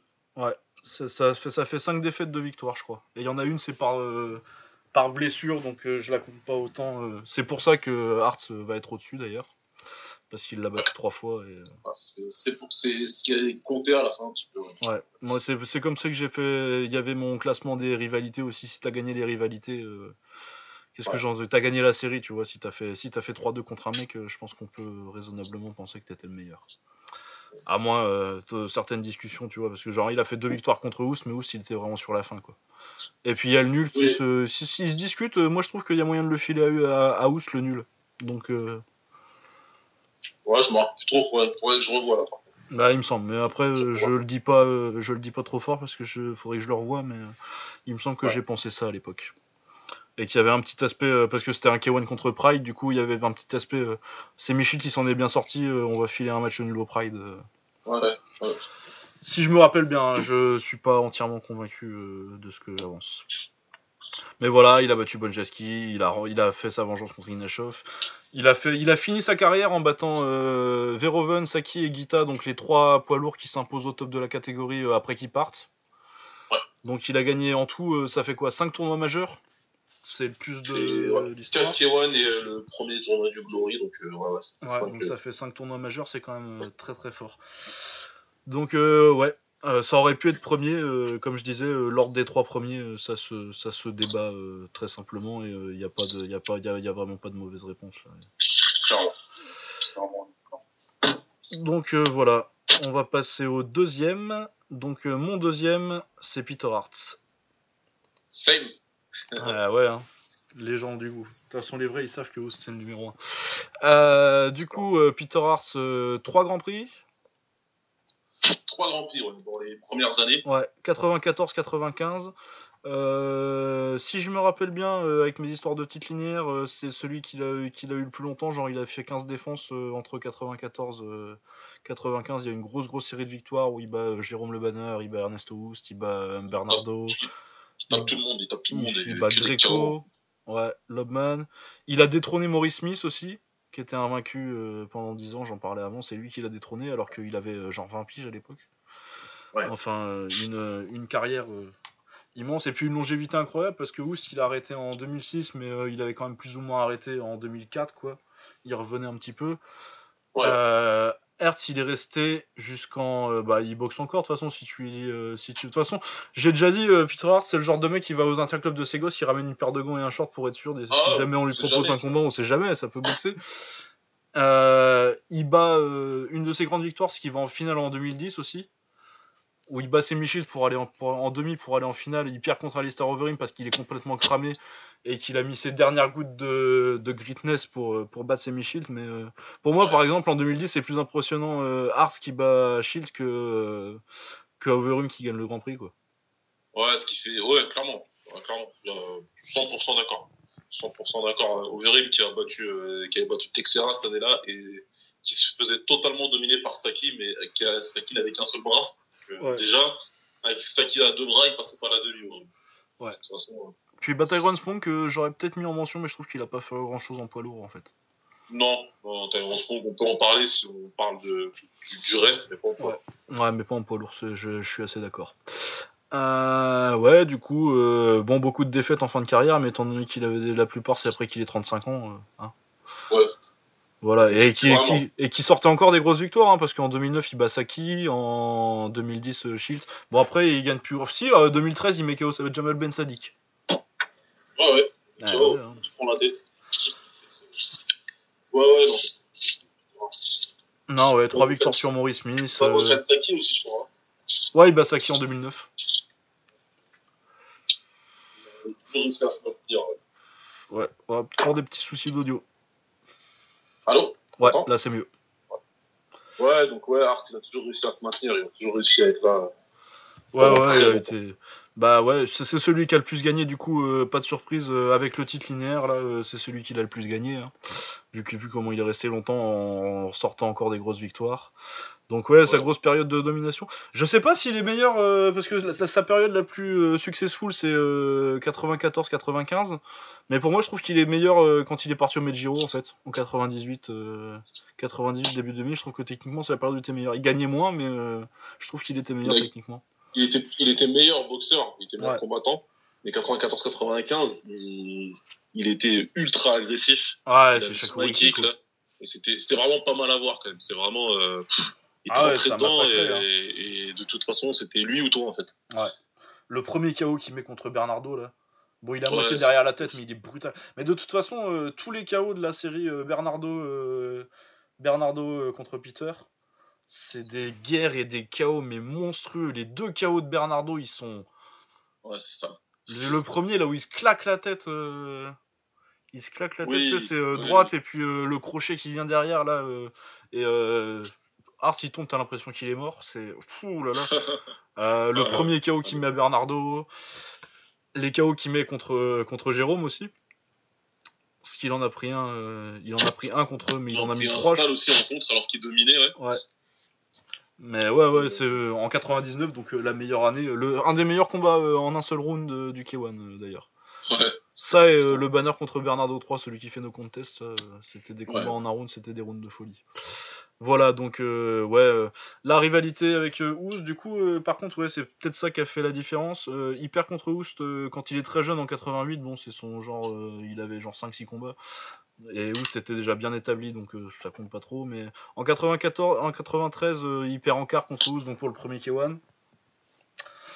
Euh, ensuite, euh, mais bizarrement, en fait, la rivalité Oust. Oust Ars, je trouve qu'elle a pas. C'est pas tellement celle-là qui fait leur légende en fait. Non, non, ils, ils se sont combattus parce que de toute façon, c'était deux grands combattants qui étaient dans la même époque. Mais c'était pas une grosse rivalité t'avais même l'impression qu'ils euh, ils étaient pas euh, spécialement contents de se boxer en fait. Ouais, ouais, ça, ça, ça, a pas fait des. Genre, je me rappelle de. Le moins connu là, c'est celui en 98 qui est pour rien du tout là. euh, Mais euh, celui-là, il- je, je, je- Ouais. je l'avais rematé à un moment, je crois qu'il est plus sur internet par contre, mais putain, il est chiant. C'est pas Non, rien. non, ils aimaient pas. ils- ça, Ouais. ça a jamais fait des, des, des combats. des Ouais, si, combats. le, le 93 et le 95, ils sont pas mal.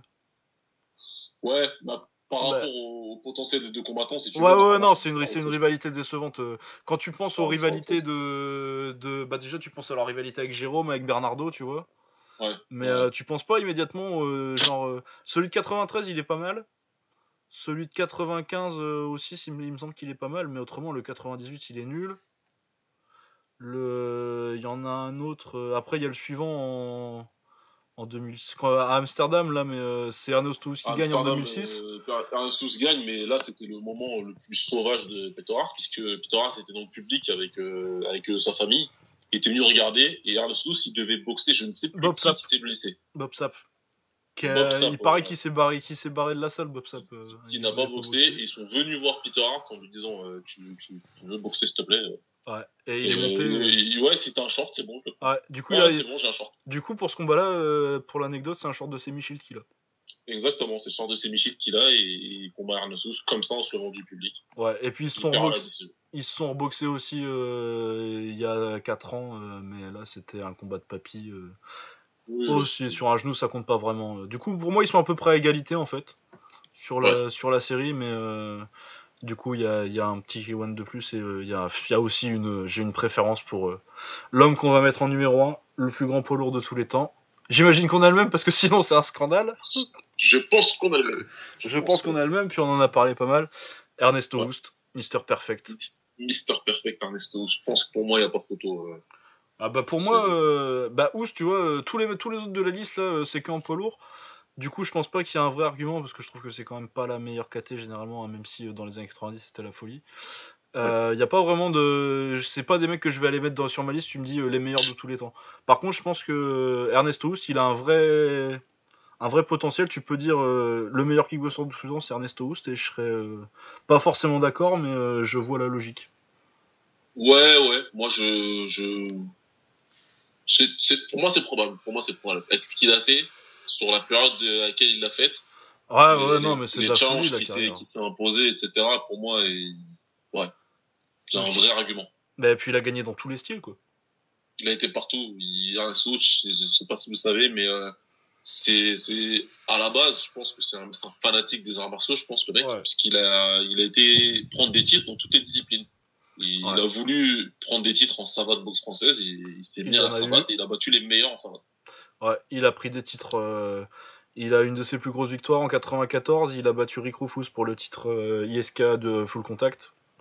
Quel Euh, combat Oh là là, la, la revanche, il avait déjà perdu une fois contre, contre, contre Rufus, du coup, en Ouais. full. Parce que Rufus, il aimait pas trop les low kicks, du coup, il boxait en full. Mais euh, pour moi, Rick Rufus, c'est peut-être le meilleur. euh, c'est euh, le, le meilleur. En, en full contact, je pense que j'ai jamais rien vu de meilleur que, que Rick Rufus. Le Rick Rufus, le- qui, avait, qui n'avait pas encore passé tout son temps à la salle de muscu, Ouais. c'était quelque chose. C'était vraiment quelque chose. Le Rick Rufus qui bat Rob Kaman, là, c'était. euh, Ah ouais, non, c'était de la folie. Bon, il, il avait pas les couilles d'y aller en low kick, mais, euh, mais Ouais. euh, en, en full, euh, une anglaise magnifique, avec euh, un, kick- un, un jeu de jambes euh, et de, et de kick euh, incroyable, les retournées qu'il mettait, enfin bon, c'était. Et puis avec une anglaise et un punch, énorme Ouais, punch. punché, il était rapide, il se déplaçait super bien. Ouais, non, Ouais, non, il était magnifique. Euh, c'est un de mes plus gros, plus gros regrets qu'il soit jamais adapté au low kick, lui. Ouais. Ouais. Ouais, Mais ouais, et donc euh, Oust, euh, pour la revanche, euh, en 94, il le met KO par kick au 11 e round, euh, un combat de folie. Et euh, pour devenir champion du monde en battant le meilleur fouleur de l'histoire. Ouais. Voilà, Ouais, rien que ça. ok. Et après ça, il a fait encore. parce que non, il n'avait pas encore gagné le K1. Et après ça, du coup, donc euh, déjà, après, avec une, il avait déjà 15 ans de carrière quoi, quand, il, quand il gagne le K1 en 97, le premier. Ouais, il avait déjà tout. Il avait déjà. euh, il Il fait une carrière plus que. Ah, dans les années que 80, complexe. il était très très fort. hein. Et euh, du coup, il gagne en 97, il gagne en 99, il gagne en 2000. Il gagne en 2002. Bon, celle-là, elle est un peu, un peu bizarre, mais il a eu un peu de bol. Mais euh, voilà, il gagne le K2 aussi. Bon, ça, ça compte pas en poids lourd, mais bon. Mais juste en poids lourd, euh, 4 K1, et puis surtout, il a gagné le plus grand K1 de tous les temps, le K1 de 99. En 99. En C'est- 99, euh, il y a le alors le fil de donc euh, en 99 pour gagner le K1 de 99, il a dû battre qui? Alors en opening round, il a battu Ah, je suis sur Peter Hart. Je me disais il a pas perdu en quart. Euh, Donc en 99 euh, en opening round, il bat Javid Bajrami. Bon, c'était un bon boxeur, mais sans plus. Mais par contre, pour aller en finale, il bat Andy Hoog, Jérôme Le Banner, et en, en finale, il bat Mirko Krokop. Ouais. Sachant que dans le tournoi aussi, il y avait Peter Hart, il y avait Sam Greco. T'avais ouais, du Recefo. euh, T'avais. Euh... C'est qui qui bat. Oui, il bat qui en quart euh... C'est ça, Hugues Hoog, ouais. euh, Ah, bah. Il bat un japonais. Il bat un japonais, mais je sais plus c'était qui. Ah, c'est Amada. Hiromi Amada, bon, c'est pas, c'est pas ouf. Amada, il était déjà là, lui? Ah ouais, en 99, ouais. Ah, ouais, si, si, ouais, ouais, c'est lui. Attends. Ouais, mais du coup, il perd en quart. euh, ok, ah, il perd en quart contre. euh, Ouais. Ah non, bah c'est qui? Oui, non, le banner, il bat. Et Crocop, il bat qui en. Ah, il bat Musashi euh, en quart et euh, Sam Greco en demi. Ouais. Ouais. Et Greco, il bat Sefo. euh. Donc, euh, ouais, une grosse édition avec euh, des gars au top. euh. En plus, c'est- c'est c'est- c'est vraiment le moment où euh, tu peux dire que tous ceux qui étaient là, ils étaient au top de leur carrière, quoi. Bah, c'était au top, hein, mais Crocop, pour arriver en finale, il a battu tout le monde par KO, quoi. Ouais, il a battu Bernardo. Bah ouais, bah, ouais, il y a Bernardo dans le. Bernardo, il va même pas en, il va même pas en quart euh, cette année-là. Parce Ouais. qu'il tombe sur c'est l'année où il tombe sur Crocop et euh, il lui met le KO dont on parlait tout à l'heure, euh, le gauche Exact. gauche crochet droit et kick là. Euh, ouais, donc une, une année une année de folie. Donc ça en plus de deux autres victoires solides plus euh, 2002 où bon en fait il se fait il se fait baiser l'arbitre il arrête le combat contre Bob Sapp alors qu'il y a rien du tout. Ouais, Ouais, on va m'en parler des deux défaites contre Bob Sapp, c'était des conneries. C'est des grosses conneries. Ah, le- la première défaite, euh, le, le punch kill met KO, il est après la, il est après la cloche, mais bien. Et puis euh, le, le deuxième, il n'y a rien pour l'arrêter, quoi. C'est juste. euh, L'arbitre, il arrête, on sait pas pourquoi. Ouais, on sait pas pourquoi. Enfin bon, voilà. Mais du coup, il est quand même rattrapé parce que Bob Sapp, il voulait pas aller en demi, du coup. Euh, il pète le tibia de euh, sur un check en. Sur un, sur un low kick bloqué. Et après, il pète le bras de Jérôme en finale. Du coup, c'était un peu, c'était un peu plus compliqué que les données. C'est pas, c'est pas flamboyant comme 99, mais c'est quand même, euh, bah, 4 K1 quoi. Ça, puis, euh, ça faisait 4 grands prix. ouais. Ouais, et puis techniquement, c'était aussi le plus beau de l'époque à avoir boxé. Je pense que euh, on peut, on peut, pour faire la différence entre lui et Hart, euh, ça a joué beaucoup pour moi. Je préfère avoir boxé euh, Oust. Ouais, mais techniquement, c'était quasi parfait. Là. Il, il- il savait tout faire à distance, au corps à corps. Il avait un crochet au corps magnifique, qu'il enchaînait trop bien avec les jambes.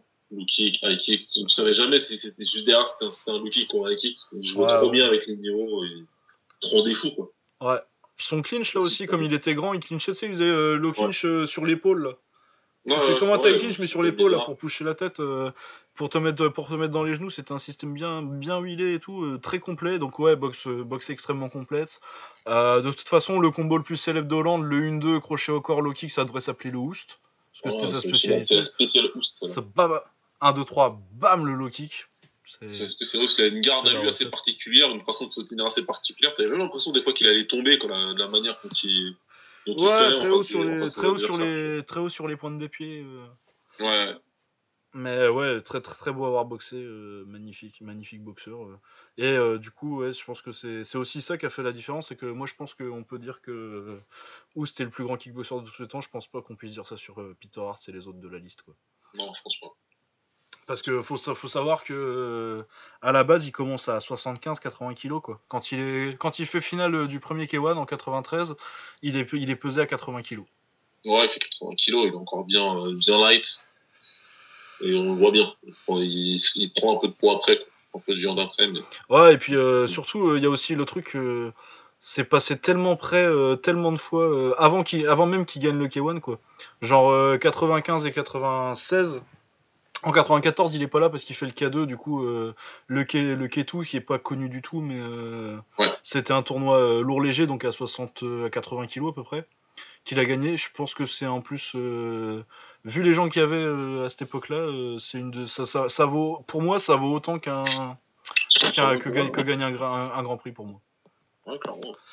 Donc ouais, donc en 95 et en 96, il perd par à chaque fois par décision par décision euh, partagée même je crois les deux non contre Hart c'est pas partagé mais à chaque fois à l'extra round contre Andy Hook c'est double extra round euh, et décision partagée euh, t'avais moyen de le donner à lui tu vois genre si en 95 et en 96 euh, t'as deux juges différents qui voient un peu le combat pas pareil t'as moyen qu'il aille en finale deux fois et qu'il se retrouve avec six grands prix quoi Ouais, c'est vrai.